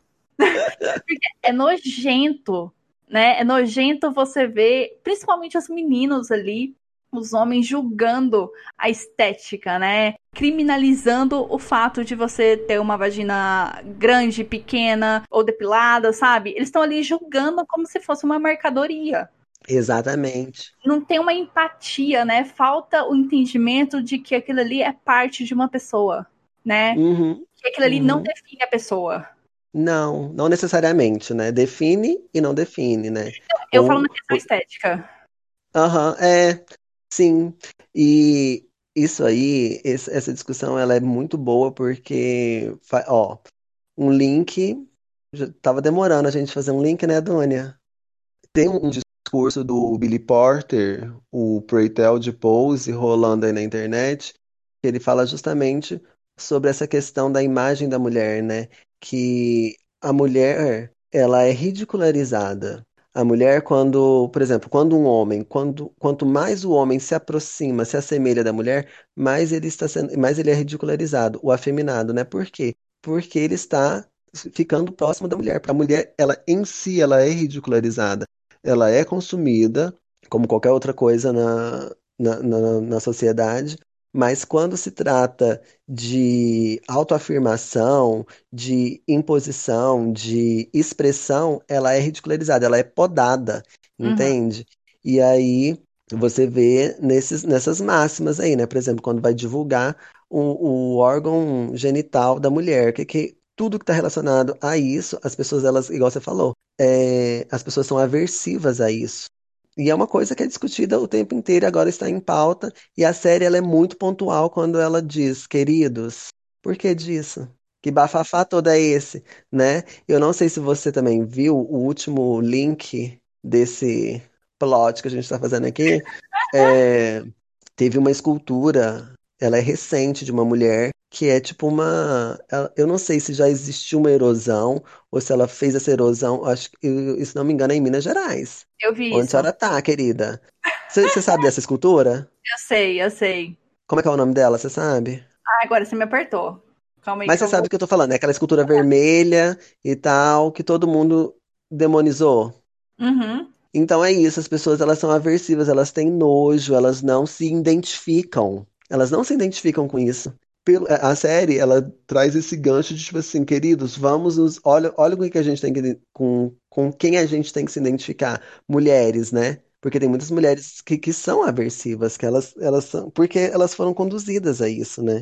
Elas foram levadas a esse lugar de, tipo assim, de esconder, de, de se prevenir, que é uma coisa muito vergonhosa. E a gente tá nessa estaca até hoje. De, tipo assim, a série tem que pautar isso e mostrar que mulheres não devem ter vergonha das suas iguais, entende? Super entendo. É, eu só quero acrescentar as informações aqui sobre essa notícia. É, é uma instalação, ela tem 33 metros. Ela não foi aqui em Minas, foi lá em Pernambuco. E Aquela, ela né, falando que é Minas Gerais, gente. De onde ela tirou isso? Achismo, gente. Fake news, não. Não, sabe- Abaixo. engraçado é que as- os dois primeiros links sobre essa, essa, essa obra são de jornais de Minas Gerais. Então, dá- pode até dar a entender que, que aconteceu aqui em Minas. Mas o, o- qual que é o rolê dessa história? É, a artista fez uma escultura chamada Diva, que tem o formato de, de uma vagina, tudo. E, como sempre, né, mostrou vagina em praça pública, você é tacada a fogo, né? Tá com fogo em você. Atrai a ira do, da, da extrema direita, do direita, sabe? Só do, do Do lixão do Brasil. patriarcado! Maldito! É, impossibilita a oportunidade de dialogar, né? De você entender, de você conversar sobre assunto. Não, é tacar fogo, não quero, não quero, não quero ver isso, sabe? Tô cansada de ver figuras falocêntricas na minha frente, mas eu não quero ver vagina na minha frente. Tá proibido. Sabe? É mais ou menos isso que acontece. contar uma história engraçada, eu vou fazer outro link. Eu lembro Faz. na aula de fotografia na faculdade, sério, acho que de- deve ter tido uma aula inteira só com imagens é, falocêntricas. Que foram usadas em campanhas de moda ou que foram tidas como, como obras de artes. Sabe, a questão da, da representatividade do pênis de outras formas.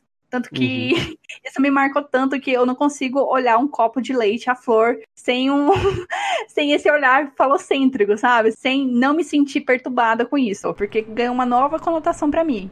Sabe, é um negócio que tá rolando há mais de décadas. A, a representação É do pênis milenar, querida. do órgão masculino, sabe? E quando vai representar o órgão feminino, não. É proibido, é feio, não podemos conversar sobre isso. Então, é, é mais um, um, um modo de diminuir a mulher, de desvalorizar né, a fala dela, o corpo dela. Uhum. Enfim, é isso. Descarregou? Descarreguei. Nossa, eu tô bem mais leve. Eu ia perguntar isso agora, tá mais leve? É isso aí, a gente chegou no Nirvana agora.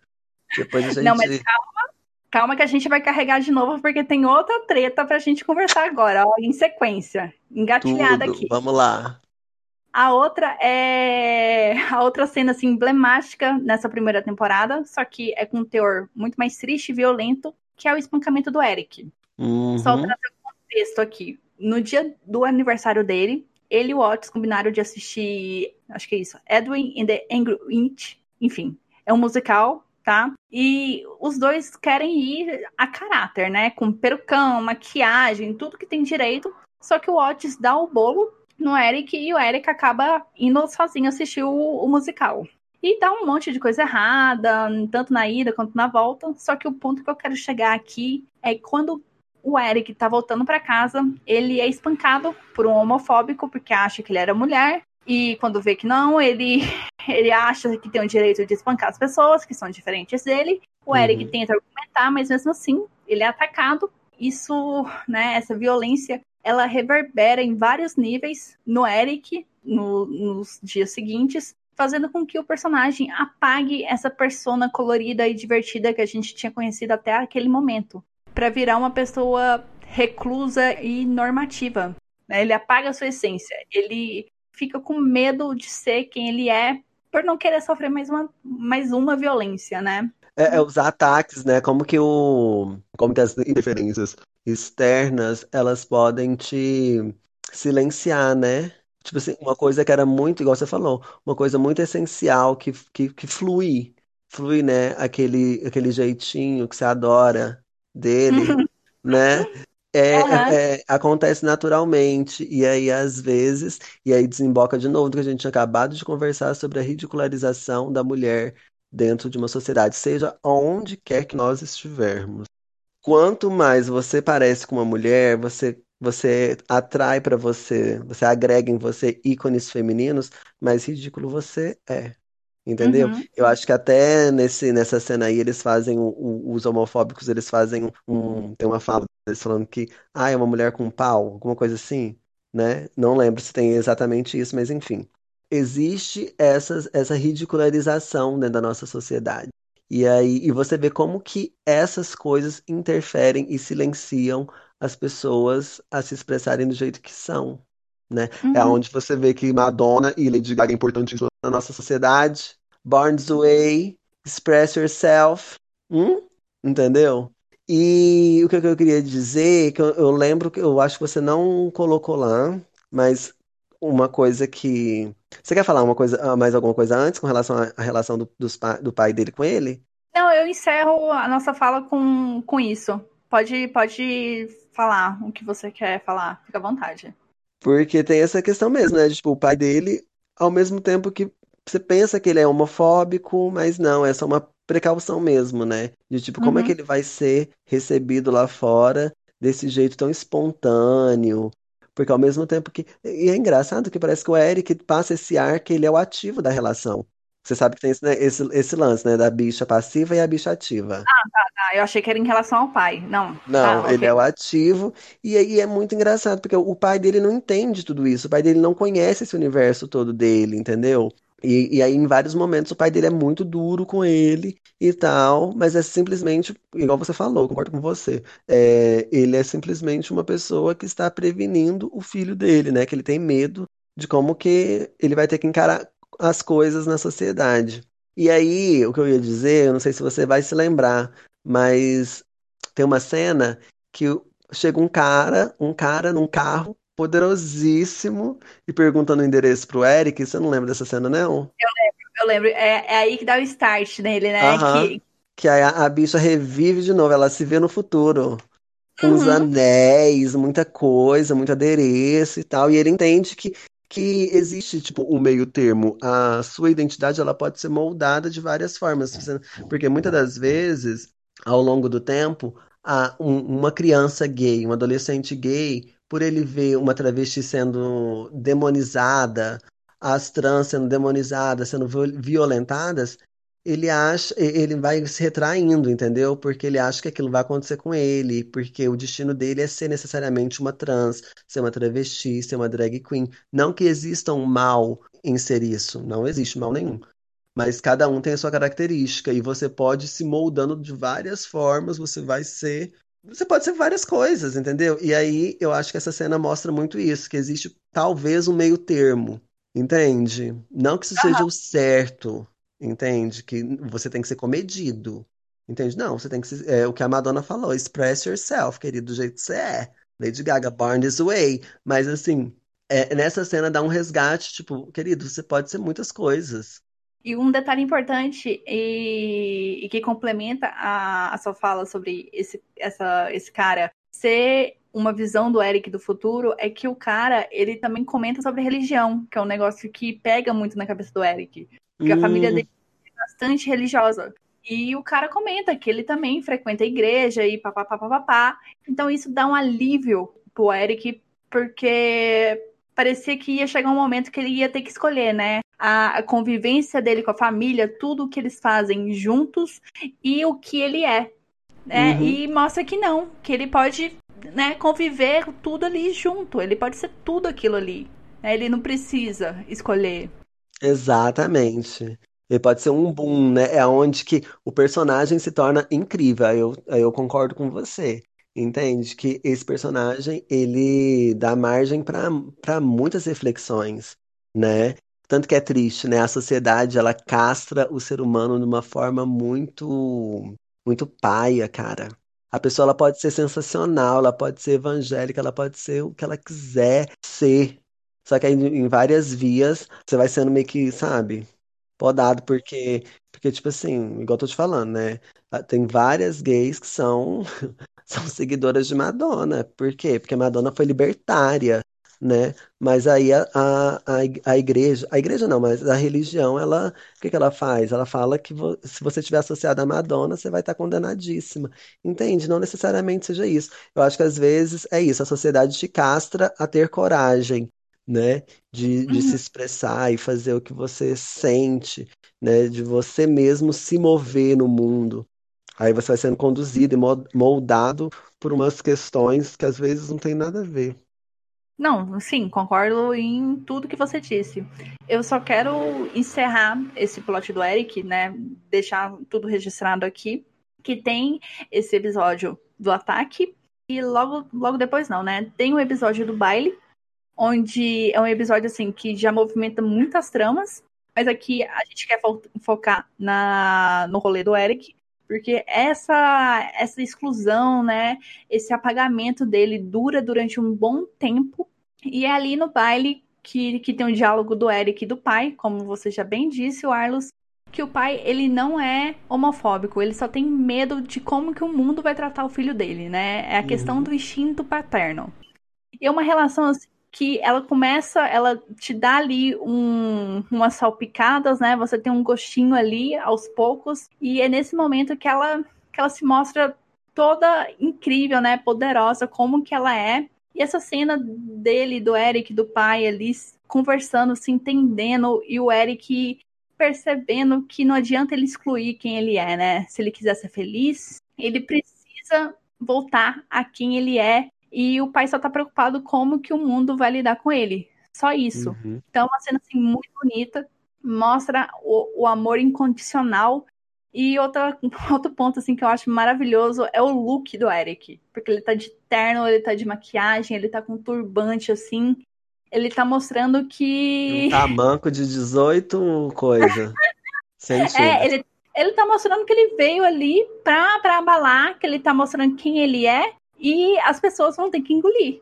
Porque ele, ele não vai, vai se calar, ele não vai se rebaixar novamente. E só bem realmente encerrar esse ponto do baile pro Eric, é nesse episódio que tem o, o reatar da amizade do Eric e do Otis, porque depois de todo esse rolo do Eric indo comemorar o aniversário dele sozinho, os dois brigam, principalmente porque o Eric se sente largado, né, trocado pela Maeve, já que o garoto não consegue se encaixar no rolê da clínica, e depois tem esse bolo que ele ganhou do amigo. O Eric e o Otis brigam, e é nesse momento do baile que eles se entendem, né? Que, que eles reatam tudo, e eu acho assim que é um momento muito bonito do Eric, e é nesse momento que eu sinto que ele encontra a plenitude dele, sabe? Uhum. Que ele, ele se completa. Porque na segunda temporada ele, ele tá tentando ajudar mais os outros e tentando entender como se relacionar aos outros, sabe? Mas ele tá ali seguro de si. Sim, e nesse momento aí, é, uma coisa que é muito engraçada é o como que as famílias se cruzam, né? Porque você me falando, eu lembrei que quem socorre o Eric é a Jean, né? Uhum. É a que socorre. E, e, parece que aí você fica pensando, igual eu já tinha te falado antes, que parece que a Jean ela, ela dá muito mais certo, daria muito mais certo sendo mãe da Maeve, ela daria mais certo sendo mãe do Eric, entendeu? Mas a dinâmica da nossa existência é essa, né? Você vai lidar com diferenças dentro, principalmente dentro de casa. E para fechar essa linha de raciocínio, o Adam, ele assiste essa reconciliação, não é reconcilia reconciliação, mas mas é esse entendimento entre o Eric e o pai dele no baile. Você lembra disso? Que aí o Eric, o, o Adam, eu não sei, ele, ele se expressa ali com uma revolta, com um desejo de que aquilo acontecesse com ele. Entendeu? Uhum. Que aí é onde eu te falo, a, a, o cruzamento das famílias. Por que que, talvez era isso, né? Tipo assim, por que que não é esse o meu pai? Porque a relação de pai e filho, ela é muito... Parece que sempre vai ser assim, sabe? Pai e filho vai sempre pensar meio que diferente. Nunca vai ter um pai que pensa igualzinho o filho, entendeu? E esse é o desafio e tal. Mas o, o momento que os autores aproveitaram muito bem para justificar as atitudes do Adam foi nesse momento também, de que a relação familiar do Adam é extremamente fadada mesmo, sabe? De, tipo assim, ao fracasso. Entende? Porque ele não tem uma, uma proximidade com o pai dele. Eu acho que o pai dele esperava uma coisa meio que, que orgânica do filho e as coisas não funcionam assim na sociedade. Você não, o filho ele não, um filho não é igual uma girafa que nasce, o bebê girafa que já nasce sabendo correr, entendeu? Ele tem que ser o caráter de um filho é moldado por você, pai, né? E aí o diretor o diretor Groff, que eu também acho, eu acho ele, ele tão engraçado, cara. Ele é, ele é tipo assim, um antagonista, mas ainda assim ele não deixa de ser uma pessoa querida, né? Ele é extremamente errado, ele é equivocado, coitado. E leva as bordoadas o tempo inteiro. A, a interação dele com a Jean vai ser na segunda temporada, né? É. Eu acho maravilhosa, eu acho maravilhosa. Mas enfim, é... ele é coitado tá jurando que, que, que a família dele vai, vai, vai fluir igual a natureza flui, entendeu? A árvore nasce, cresce, fica bonita assim, sozinha. Hello, né? Precisava de uma pitada ali dele. Ele, coitado. Errou feio, errou rude. Esse rolê dele e do Adam, sabe? Para mim ele é o mais errado, porque a questão do relacionamento do pai e do filho tem que ser uma via de mão dupla, né? Uhum. Você, você abre uma relação, principalmente do pai, né? Tem que abrir questão de diálogo, tudo. E ali ele, ele fez questão de fechar. Né? Ele não dá margem para conversa, para diálogo, para entender o que o filho está passando. E então o Adam não faz nem questão de, de mostrar para o pai o que está passando pela cabeça dele, o que, que ele está sentindo, né? Então é um negócio realmente que está fadado a desmoronar a qualquer momento.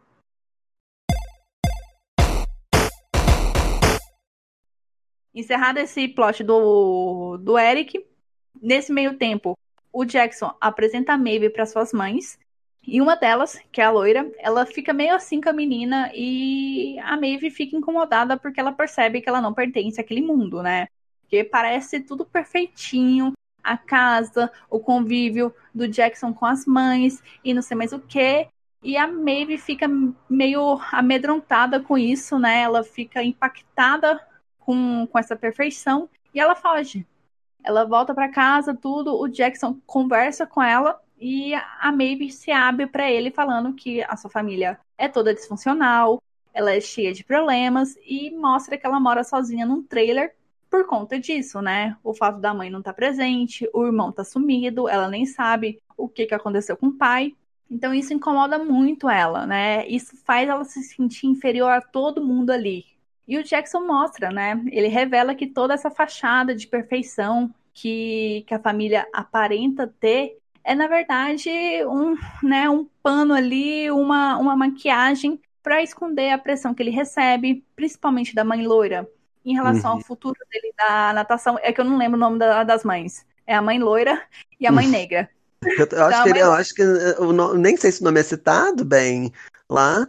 Eu também, eu também me identifico com a mãe, a mãe loira e a mãe negra. Aham, uhum, é, é isso. Então, essa mãe loira, ela tem assim uma convicção de que o futuro do Jackson é na natação, que ele deve investir em tudo ali, sabe, dedicar sangue, carne, unha, tudo nisso, né, no esporte. Só que o Jackson ele começa a entender que ele quer conhecer novas coisas e ele fica meio assim de contar para a mãe e a mãe não receber tão bem, né? E outra coisa importante é que a gente descobre que o, o Jackson ele também toma medicamentos para ansiedade por conta de toda essa pressão, né, por causa do esporte e que as suas mães elas brigam constantemente. Né? Não é essa paz, esse, esse comercial de margarina que a Maeve acha. E eu gostei bastante desse, desse momento porque ele salienta como que o Jackson não é o clichê do atleta adolescente, né? Como tem muito mais coisa ali por baixo que ele tenta esconder, mas quando você conhece a pessoa a fundo, você entende como que, que muitas vezes ela tá ferrada, né? Como que ela tá num poço ali sem poder pedir ajuda, por mais que ela esteja rodeada de pessoas que amam ela, tudo, mas sempre impera aquele medo de você desapontar as pessoas, né? Então é um negócio assim que me, me conectou muito com o personagem. O, o Jackson, na realidade, ele é um personagem que eu não acompanhei ele muito, assim, sabe? Tipo assim, nossa, que cara sensacional essa história dele, entende? Mas, e, mas aí, mesmo assim, uma coisa que me deixa muito agoniada é essa. Não sei se é o que as pessoas mais prestou atenção também, mas é quando os pais eles apostam o, os próprios sonhos deles nos filhos, entende? Uhum. Aí, principalmente a mãe loira, né? É ela, porque ela, ela, é treinadora também, não é? Eu acho que ela, ela deve ser do ramo dos esportes. É, ela parou, ela parou de treinar, eu esqueci, ela sofreu um acidente, não sei, enfim. E aí tem essas frustrações dos pais que eles, eles reverberam no filho, e aí eles. Parece que eles não. Eles, eles não param para pensar em momento algum o que, que o filho realmente quer. Porque lá na frente a gente vai ver que ele tem predisposição para várias outras coisas né? E aí isso passa batido, porque a pessoa, o pai, ele quer que você seja isso. E ponto final, entendeu? E ele vai num. E aí estava falando da, das questões de ansiedade que ele tem, né? E tal. Ele vai numas máximas assim que ele, ele, ele praticamente ele corre o risco de se comprometer de uma forma crônica, né? Para uhum. Pra não ter que fazer, não ter que fazer natação, né? E tal. Eu, é, segunda temporada. Pois é. Enfim. É... Mas, mas é isso. O que me incomoda muito nessa questão é. Ah, e como é que o contraste também, né? Ao mesmo tempo que parece que a, a Maeve ela tem uma vida completamente libertina. Não é libertina, de liberdade, porque ela, ela pode fazer muita coisa que ela não tem que ficar dando satisfação para as pessoas, né? Para um pai. Mas ao mesmo tempo parece que ela tem essa, ela tem esse desejo, né? De ter essa relação, porque a relação com pai e filho não é só necessariamente ah, de dar satisfação, né? Enfim, mas o contraste é esse, né? Dela com ele. Ao mesmo tempo que ela é toda liberta ali, com muito pouco, né? Ela tem muito pouco, ela, ela é pobre, é, igual eu te falei, eu acho que ela é a única pobre da, da série inteira, né? Provável. E aí o, e o menino tem de tudo um pouco, mas ao mesmo tempo ele não tem, a- ele não tem essa satisfação, porque ele não tem essa liberdade de se expressar com o que ele realmente quer. É bem isso. essa é a minha, essa, essa é a minha indagação desse, desse personagem, porque basicamente é isso pra mim, né? E só pra encerrar esse plot do Jackson e da Maeve, nós temos a chegada do Sean, que é o irmão mais velho da Maeve, aquele que estava sumido, né? Ele ficou meses sem dar notícia. Um dia ele simplesmente saiu de casa e não avisou onde ia. Agora ele tá de volta. E ele chega pra causar muito na vida da Maeve, né? Co coisas assim, consequências gravíssimas no final da temporada. E essas ações do chão vão acontecer principalmente no baile do colégio. Mas antes de entrar fundo no episódio do baile, nós precisamos falar do plot inicial de duas personagens incríveis, que é a Lily e a Jean. Vou começar com a Lily. A Lily, ela é colega de classe do Otis e companhia. Ela é membro da banda da escola, junto com o Eric, e ela tá num desespero pra transar A todo custo. é, a todo custo. É bem isso mesmo. E ela quer isso, ela quer transar simplesmente porque ela não quer ter a sensação de ser deixada para trás. Por não ter essa experiência, né? Ela ser demarcada, ela ser taxada como a virgem do colégio, ou ser tratada diferente pelas outras pessoas porque ela ainda não transou. Ela tenta transar com o Eric, só que ele avisa que ele é gay, né? ela meio que fica frustrada com isso e ela vai tentar com Otis. Eu adoro o jeito que ela, que ela lida com a situação, porque ela é, é direta, né? Ela vai direto ao ponto. Ela, então, vamos ou não vamos? E o Otis, o Otis, ele, como sempre, né, problemático, ele quer, ao mesmo tempo ele não quer tudo, ele tem dificuldade de entender o que está se passando ali, e na hora H ele dá um piti, dá um surto, e ele precisa ser socorrido pela mãe, porque ele Uhum. não consegue. Ele trava ali, né? Ele, enfim. Aí no baile, a Lily ela acaba conhecendo alguém e ela acha que vai ser a hora de acontecer, né? Dela se livrar desse, desse estigma né, que ela acha que ela tem. Só que no momento, né, de, de rolar ali, a vagina dela trava e ela não consegue. Ela simplesmente não consegue. Ela entra em desespero porque ela achou que ia ser, só que o corpo dela disse que não. Ela vai consultar o Otis e o Otis diz que provavelmente ela está sofrendo de vaginismo, que é uma contração involuntária nos músculos da vagina, e isso acaba gerando dor e impedindo a penetração. E é Uhum. nesse momento que a Lily revela por que, que ela tá nessa ânsia, né? Nesse gás de se livrar da virgindade, porque ela não quer ficar para trás. Eu acho a Lily a grande surpresa da, da série. Ela é a grande surpresa da série porque ela tem, obviamente, ela tem um desejo, mas o desejo dela é totalmente atípico do das outras pessoas, entende? Ela, e ela vai ter outras circunstâncias que ela vai ter que lidar ali ao longo do tempo, né? Que é, esse vaginismo é uma delas, né? Mas ela tá lá, assim, eufórica, sem saber o porquê, na realidade. Parece que inicialmente é isso. Ela quer uma Uhum. coisa, mas ela, nem ela sabe o que ela quer direito. Ela, porque tanto é que ela tá tirando pra tudo quanto é lado. Ela quer transar com o Eric. Ela não conseguiu perceber que ele é gay, Aham. gente. E aí é muito engraçado porque realmente parece que ela não percebeu que ele era gay. Ela vai perceber que ele é gay quando ela abre o guarda-roupa dele. Lá daquela cena que eu acho sensacional, entendeu? E aí depois ela vai maquiar com ele. Então, tipo assim, parece que ela é um, ela é um ser que eu acho que às vezes a série ela quis pontuar isso e que a gente pode fazer um outro link com o Disque Já, que é sexo não é tudo, entende? E, e a Lily, ela representa muito isso pra mim, sabe? De que, tipo assim, sexo não é o essencial, você não vive só por isso. E a Lily, ela, ela, ela é uma personagem que ela faz um monte de coisa, Sim. entende? Ela viaja num mundo extraordinário, ela cria umas coisas sensacionais. Você consegue perceber que ela vai ser uma das pessoas mais bem-sucedidas dali, porque ela já é rica, né, na realidade. Então, tipo assim, o que ela for fazer vai ser legal. Ela, fazer, ela, ela tem capacidade de fazer coisas muito legais. Eu acho o figurino dela maravilhoso. A estética do personagem é maravilhosa. O, ela- eu acho que ela tem muito bom gosto em escolha de coisas e tal. a sé- o- os caras usam ela pra, pra pontuar esse, esse rolê de que sexo não é o que você tá pensando, não é só isso que você tá pensando, não gira em torno de Xvideos, querida, que é Paula dentro e Paula fora, entendeu? E, e que pode, e que você pode extrapolar com a sua criatividade, porque ela é extremamente criativa. Eu acho que você pode fazer esse comparativo, sabe? A criatividade dela que ela tem pra criar personagens e fazer coisas bem incríveis, ela pode usar essa criatividade para na hora do sexo. Até tem uma abertura de um episódio, eu não sei qual que é a temporada. Você lembra? Que ela tá toda fantasiada, que eu acho sensacional. É do baile? Que ela tá com os Não. tentáculos na cabeça? Não, ela tá deitada. A série, porque a série sempre começa com uma cena, lembra? Aí, é, tipo, uma série de- uma cena de abertura.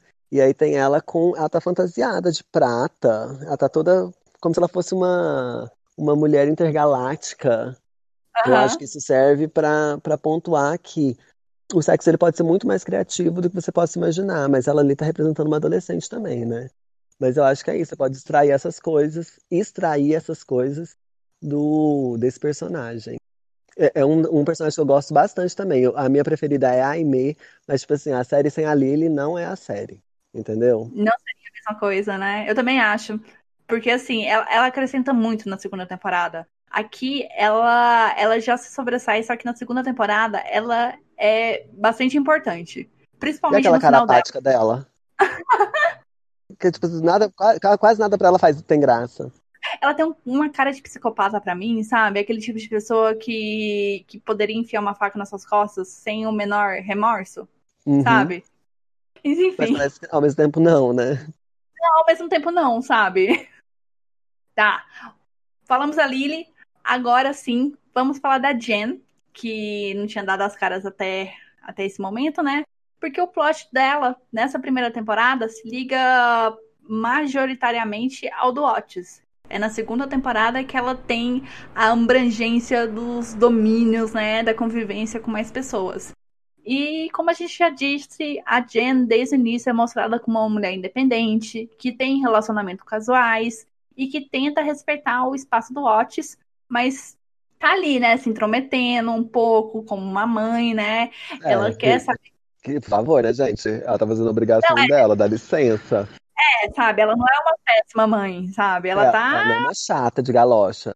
Ela tá fazendo o que ela deveria fazer, que ela é ser mãe, então ela tem que se preocupar com o filho dela, obviamente, né, gente? Sim, não, e principalmente porque a gente tem uns flashbacks sobre o, o marido dela, né? O ex-marido, o pai do Otis. Que cara boçal, né, cara? Você já, já deu tom, né? Porque o Remy, ele é, também é terapeuta sexual.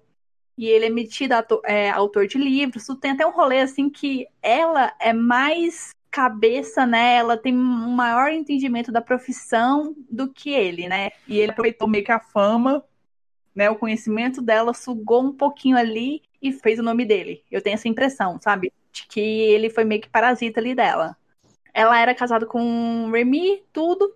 E um belo dia, o Otis pega o pai transando com uma paciente. E isso desemboca no, no divórcio dos pais. E isso dá a entender também que o Otis ficou meio que traumatizado em relação ao sexo, né?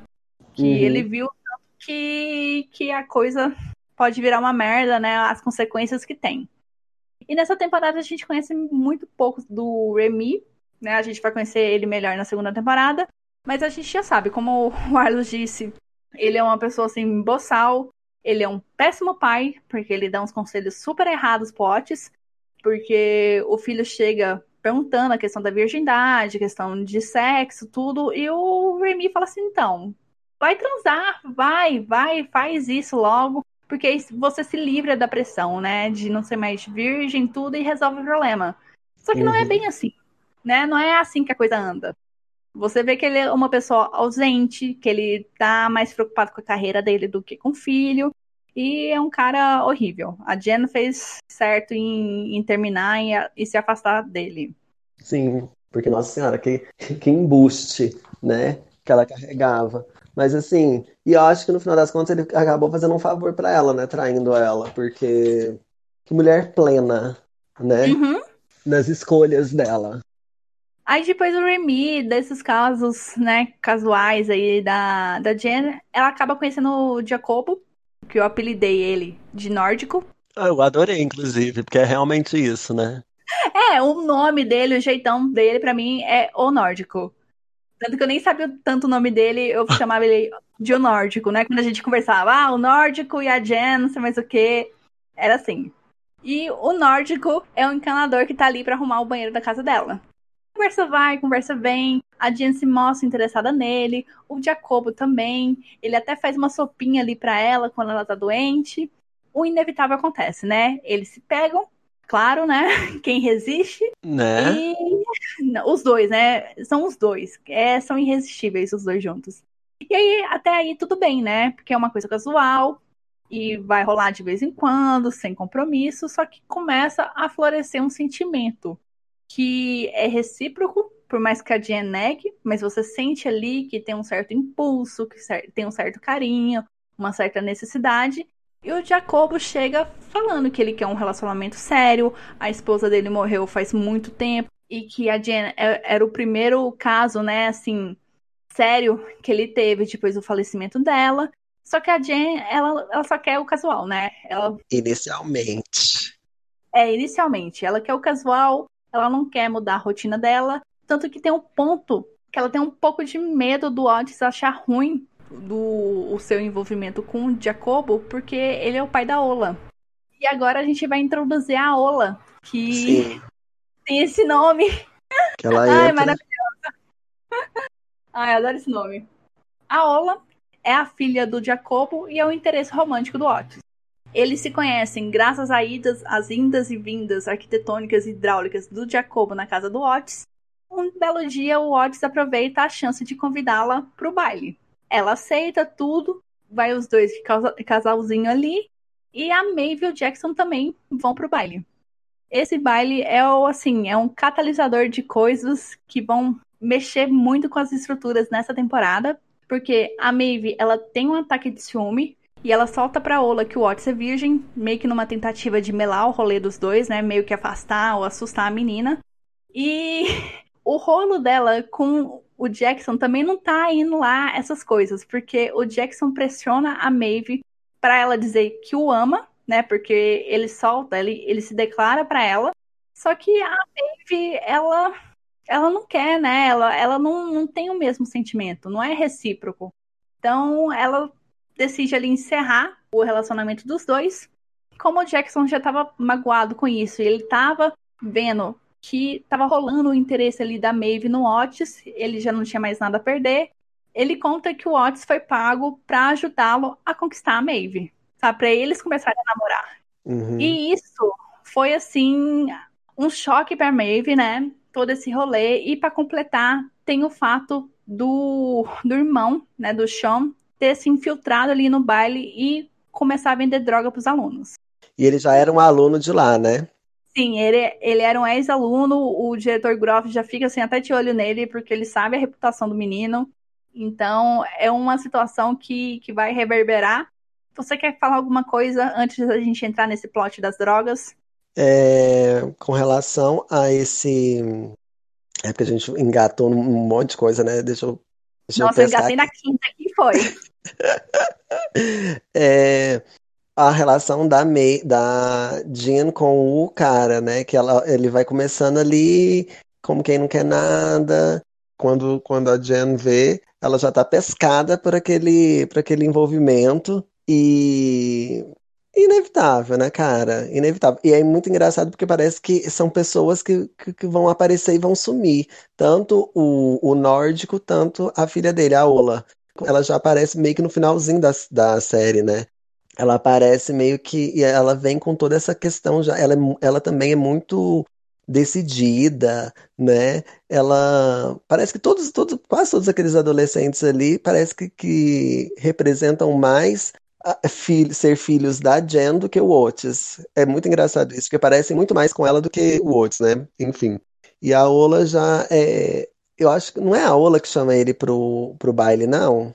Enfim, ela já, mesmo se não for ela que chamou, é. ela, já é. se, ela já se propõe, ela, ela se manifesta o que ela quer ali, e ela vai, tá entregue, e ponto, né? E aí a Maeve dá essa estremecida engraçada, né? Que eu achava que ela não ia ficar toda, toda abalada, não. Mas enfim, isso, eu fiquei surpreso com, com o abalo que a Maeve teve. Mas é isso. E aí, um, teve esse, esse rolê, né, para dar uma, uma, dar uma mexidinha no, no casal Otis e, e Maeve, né, o casal que não, não existe, enfim, mas é, o Jackson é, esparrando todo o rolê. Eu também fiquei muito surpreendido, porque na minha cabeça, né, mas isso é uma série e tudo mais, a, a Maeve, ela já deveria, não, devia ficar tão abalada assim, ela sabia que o Otis era vendia o, o rolê, o Otis fazia, dava conselhos. Nada, nada normal. Qual que é o problema? Qual seria o problema, né? Mas enfim, é, essas, essas são as minhas impressões. Eu acho que achei muito drama queen da Maeve, sendo que ela é uma menina mais assim, ciente das coisas e tal. É, mas é aquele negócio que a gente já tinha comentado. A Maeve tem essa casca grossa, mas no fundo ela é uma adolescente normal. Ah, tá, é. Uhum. É, tem esse então, detalhe mesmo. É, é, eu entendo esse sentimento de, de você. Esperar mais dela. É, sabe, esperar mais dela. Só que na real ela é uma adolescente ali que tá, que tá tentando segurar o mundo nas costas, mas ela acaba cedendo com essas, essas situações meio clichês, né? Uhum. Então, é. Eu, eu, eu não fiquei surpreendida com a reação dela. Eu, eu imagino que se eu estivesse no lugar dela, eu também ia ficar muito puta. Porque é toda uma construção. Porque você tem confiança lá no seu amigo, né? Que tá com a. E no seu namorado ao mesmo tempo. É, sabe? E, e você já é uma pessoa que tem dificuldade de, de se relacionar com as outras pessoas. Que tem dificuldade de entender o que, que é uma relação, de confiar nas outras pessoas. Então, eu entendo, eu entendo a dor dela. Correção, então, tá certo. Maeve, Maeve agiu como, como, conforme os padrões. Para com isso. é, voltando para o assunto das drogas ali do baile, o que que acontece? O diretor Grove saca, né, qual é a do chão, porque como o Arlo já disse, ele estudou ali naquele colégio. E o Grove, ele é uma pessoa assim muito sacana, né? Uma pessoa sem alma. Ele aproveita para pressionar a Maeve sobre todo o acontecido, que ela precisa contar a verdade. Senão ele vai chamar a polícia para ir atrás do irmão dela. E a Maeve querendo assim evitar ao máximo que o rolo ali piore, ela assume a culpa pelas drogas, ela toma suspensão e ela tá num processo de ser expulsa do colégio. Por mais que eles não estejam mais juntos, o Jackson tenta ajudar a Maeve, chantageando o diretor Groff por meio de uma vitória que ele estava concorrendo ali num campeonato de natação. Se ele ganhasse o Groff, ele se dispunha a tirar a expulsão da Maeve e o Jackson ganha e o diretor fala assim que não, meu querido, quem é você para achar que vai me chantagear, né? Eu não faço esse tipo de troca com aluno, né? Se põe no seu lugar. Então fica nessa, nessa questão da Maeve ser expulsa no final dessa temporada. Sim, já estamos caminhando para o final da temporada. Novamente, o diretor Grove, ele não alivia para ninguém, nem mesmo para o filho. Ao longo da temporada, a gente vê diversos casos de situações que acabam dando errado e que acabam né, criando a cova do Adam porque ele está ali sujeito a ser mandado para o colégio militar. Né? Então, é uma série de ações que acontecem com ele. Tipo, ele perde a cachorrinha de estimação da casa, ele invade a casa da Aimee durante uma festa e quebra a urna onde estão as cinzas da avó dela. Ele mostra o pau na frente da escola ele paga a Maeve para escrever uma redação que é premiada na escola. Então, assim, é erro atrás de erro. E o Groff, ele, desde o, desde o primeiro erro, né, comenta: então, se você continuar assim, você vai para a escola militar. E é isso que acontece no final da temporada, né? É o Adam entrando no carro, se despedindo da mãe, e o Eric vendo ele ali de longe, indo para a escola militar. Isso. E, essa cena é tão impactante, né? Ele, ele indo assim, ó. E, e aí dá essa impressão de impotência, né? Tanto da mãe, porque a mãe ela não tem influência nenhuma. Porque você vê que ela não quer que isso aconteça, mas ela tá meio que. Ela não tem como, ela, ela não é validada em momento Uhum. algum. E, e, é, e acontece isso, ele vai para ele vai ter que passar por essa experiência, né? De se deslocar desse universo que ele, que ele tava. Uhum. É, sair da zona de conforto dele, né? Se bem que ele não tava na zona de conforto dele. Uhum. Mas é sair do que era natural, né? Que era conhecido. E só para complementar essa informação, alguns episódios passados, por conta do Adam ter mostrado o pau pra escola e por conta de uma briga que o Eric se mete, os dois acabam cumprindo a detenção juntos e eles acabam se pegando.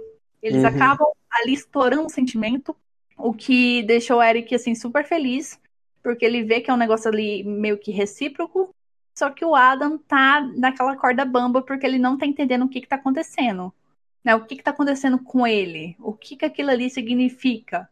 Então é uma série de mudanças que vem, vem surgindo na cabeça do Adam e que só piora por conta de toda essa ambientação que ele se encontra, né? Na casa, com os problemas, a pressão do pai, a ausência da mãe. E, nossa, é, é um personagem que, que você que você sofre junto com ele, porque você vê que ele não é uma, uma pessoa má, né? Que é uma pessoa que tá perdida, que não tem orientação e que ele não encontra paz, né? Ele não encontra uma serenidade, ele não encontra respostas. É uma conotação de uma realidade que ela, ela, ela tá aqui presente, né? No meio, assim, e é muito recorrente.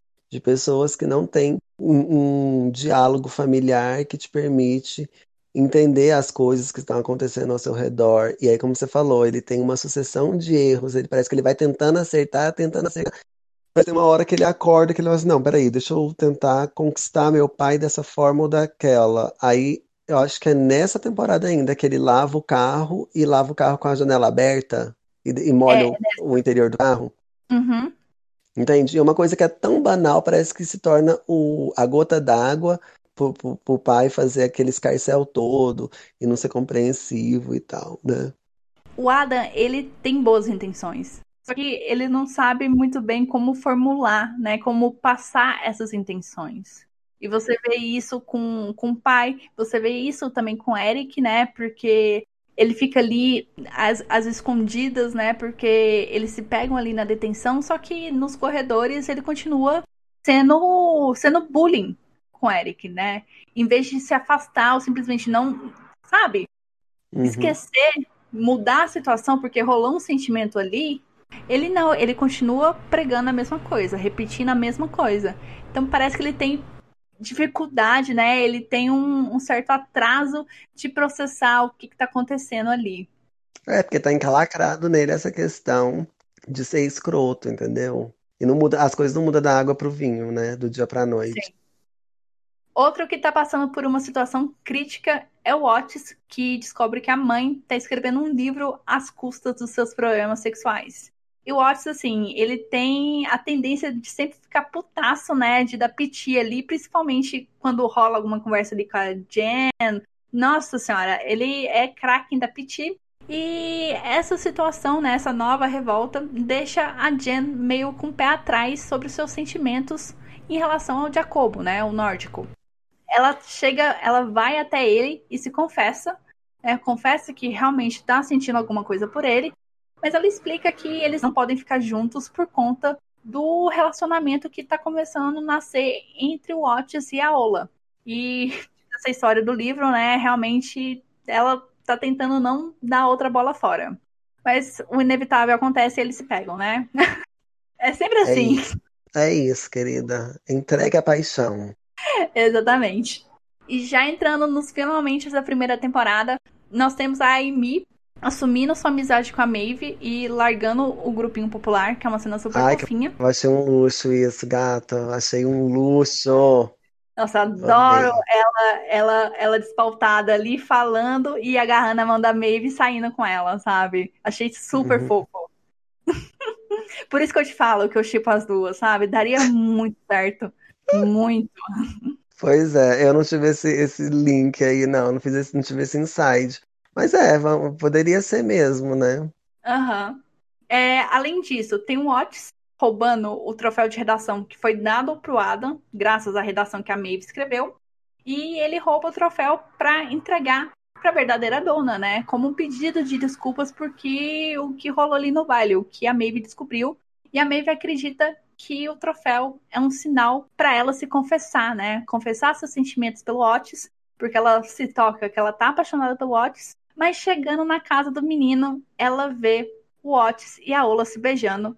E ela interpreta aquilo como assim, já era. Querida. Perdi uma chance. É, perdeu o time e, enfim, né? E é isso, tipo assim. Lide, É, né? com, lide com sua perda. É, é dar as costas e seguir em frente. E a temporada termina com Otis, depois de dar esses beijinhos na Ola, conseguindo bater punheta, né? É o encerramento do ciclo, eu vejo assim, porque a temporada começa com ele não conseguindo bater punheta. E a temporada encerra com ele conseguindo bater no punheta numa cena que é muito engraçada porque ele começa, aí ele começa a flutuar da cama. Você lembra disso, Arlos? Uhum. ele começa a fazer umas caretas, porque ele, ele se sente nojento, tudo. Nossa, é, é, é muito boa essa, essa cena. Porque a- a- o primeiro episódio da segunda temporada também é a continuidade disso, né? Sim, é ele batendo punheta em lugares diferentes. Aham, é isso mesmo. É, ele, ele vê motivo em tudo quanto é lugar, né? Sim, ele vê motivo em todo. Não, em tudo, em tudo. Tem uma cena maravilhosa que é ele dentro do carro, ele esperando a Aham. Dá vontade, ele tá lá, e a Jen chega e, sabe, ele goza no, no vidro. É maravilhoso isso, maravilhoso. Eu também adorei. É a única cena que eu gosto do Otis, na realidade. É uma cena muito boa dele. Só que a gente vai falar mais da segunda temporada só na semana que vem. Aqui se encerra o recap da primeira temporada. O Arlo, você quer acrescentar alguma coisa? Você quer finalizar alguma ideia? Fica à vontade. Não, não vou querer não, porque senão depois eu vou descambar pra segunda temporada. Quando eu começar Tá a falar, eu tô, eu tô dando, eu tô dando indícios aí. Aí você já viu, né? A tia, ela tem a língua afiada. Quando ela vê, ela descamba, ela tá lá no final, no, no último episódio já. Tá bom, então. Não, a gente vai, vai se, se precaver pra não correr esse risco, né? Eu também tô com a língua coçando aqui pra falar da segunda temporada, que assim, só, só cresce, né? É, a série é exponencial, né? Ela Sim. começa muito bem a primeira temporada e a segunda ela só cresce. Altas expectativas pra terceira temporada. Tomara que não nos decepcione, né? Não, tomara que não. Não vai. Por favor, não vai.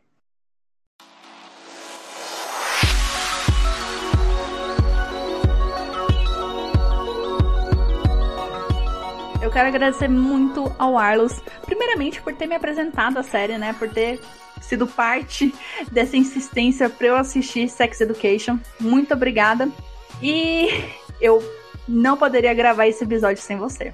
Muito obrigada, Arlos, pela sua participação, pelo seu tempo e por vir aqui discutir assuntos assim tão importantes, tão interessantes, que agora estão disponíveis assim de uma forma acessível para o grande público.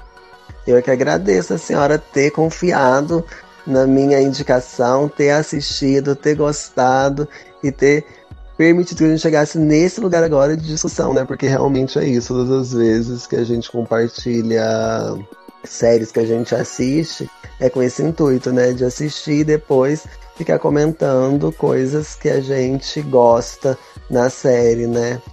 Eu sempre eu acho maravilhoso esses momentos que nós temos e compartilhar com as pessoas também é muito importante, porque faz o, o que a gente reflete, né, e o que a gente acha importante, a gente quer que as pessoas também reflitam, e às vezes a gente faz esse trabalho todo aqui para que, é, na, no intuito de que vocês compreendam o que a gente compreendeu, assim, não que o que a gente compreendeu é, é, é, a, é o supra-sumo, né, lógico que tem coisinhas que passam batido, mas assim, o que a gente compreendeu não deixa de ser relevante também. A gente traz com todo carinho para que vocês acessem o que a gente acessa também, né? De mensagens ali.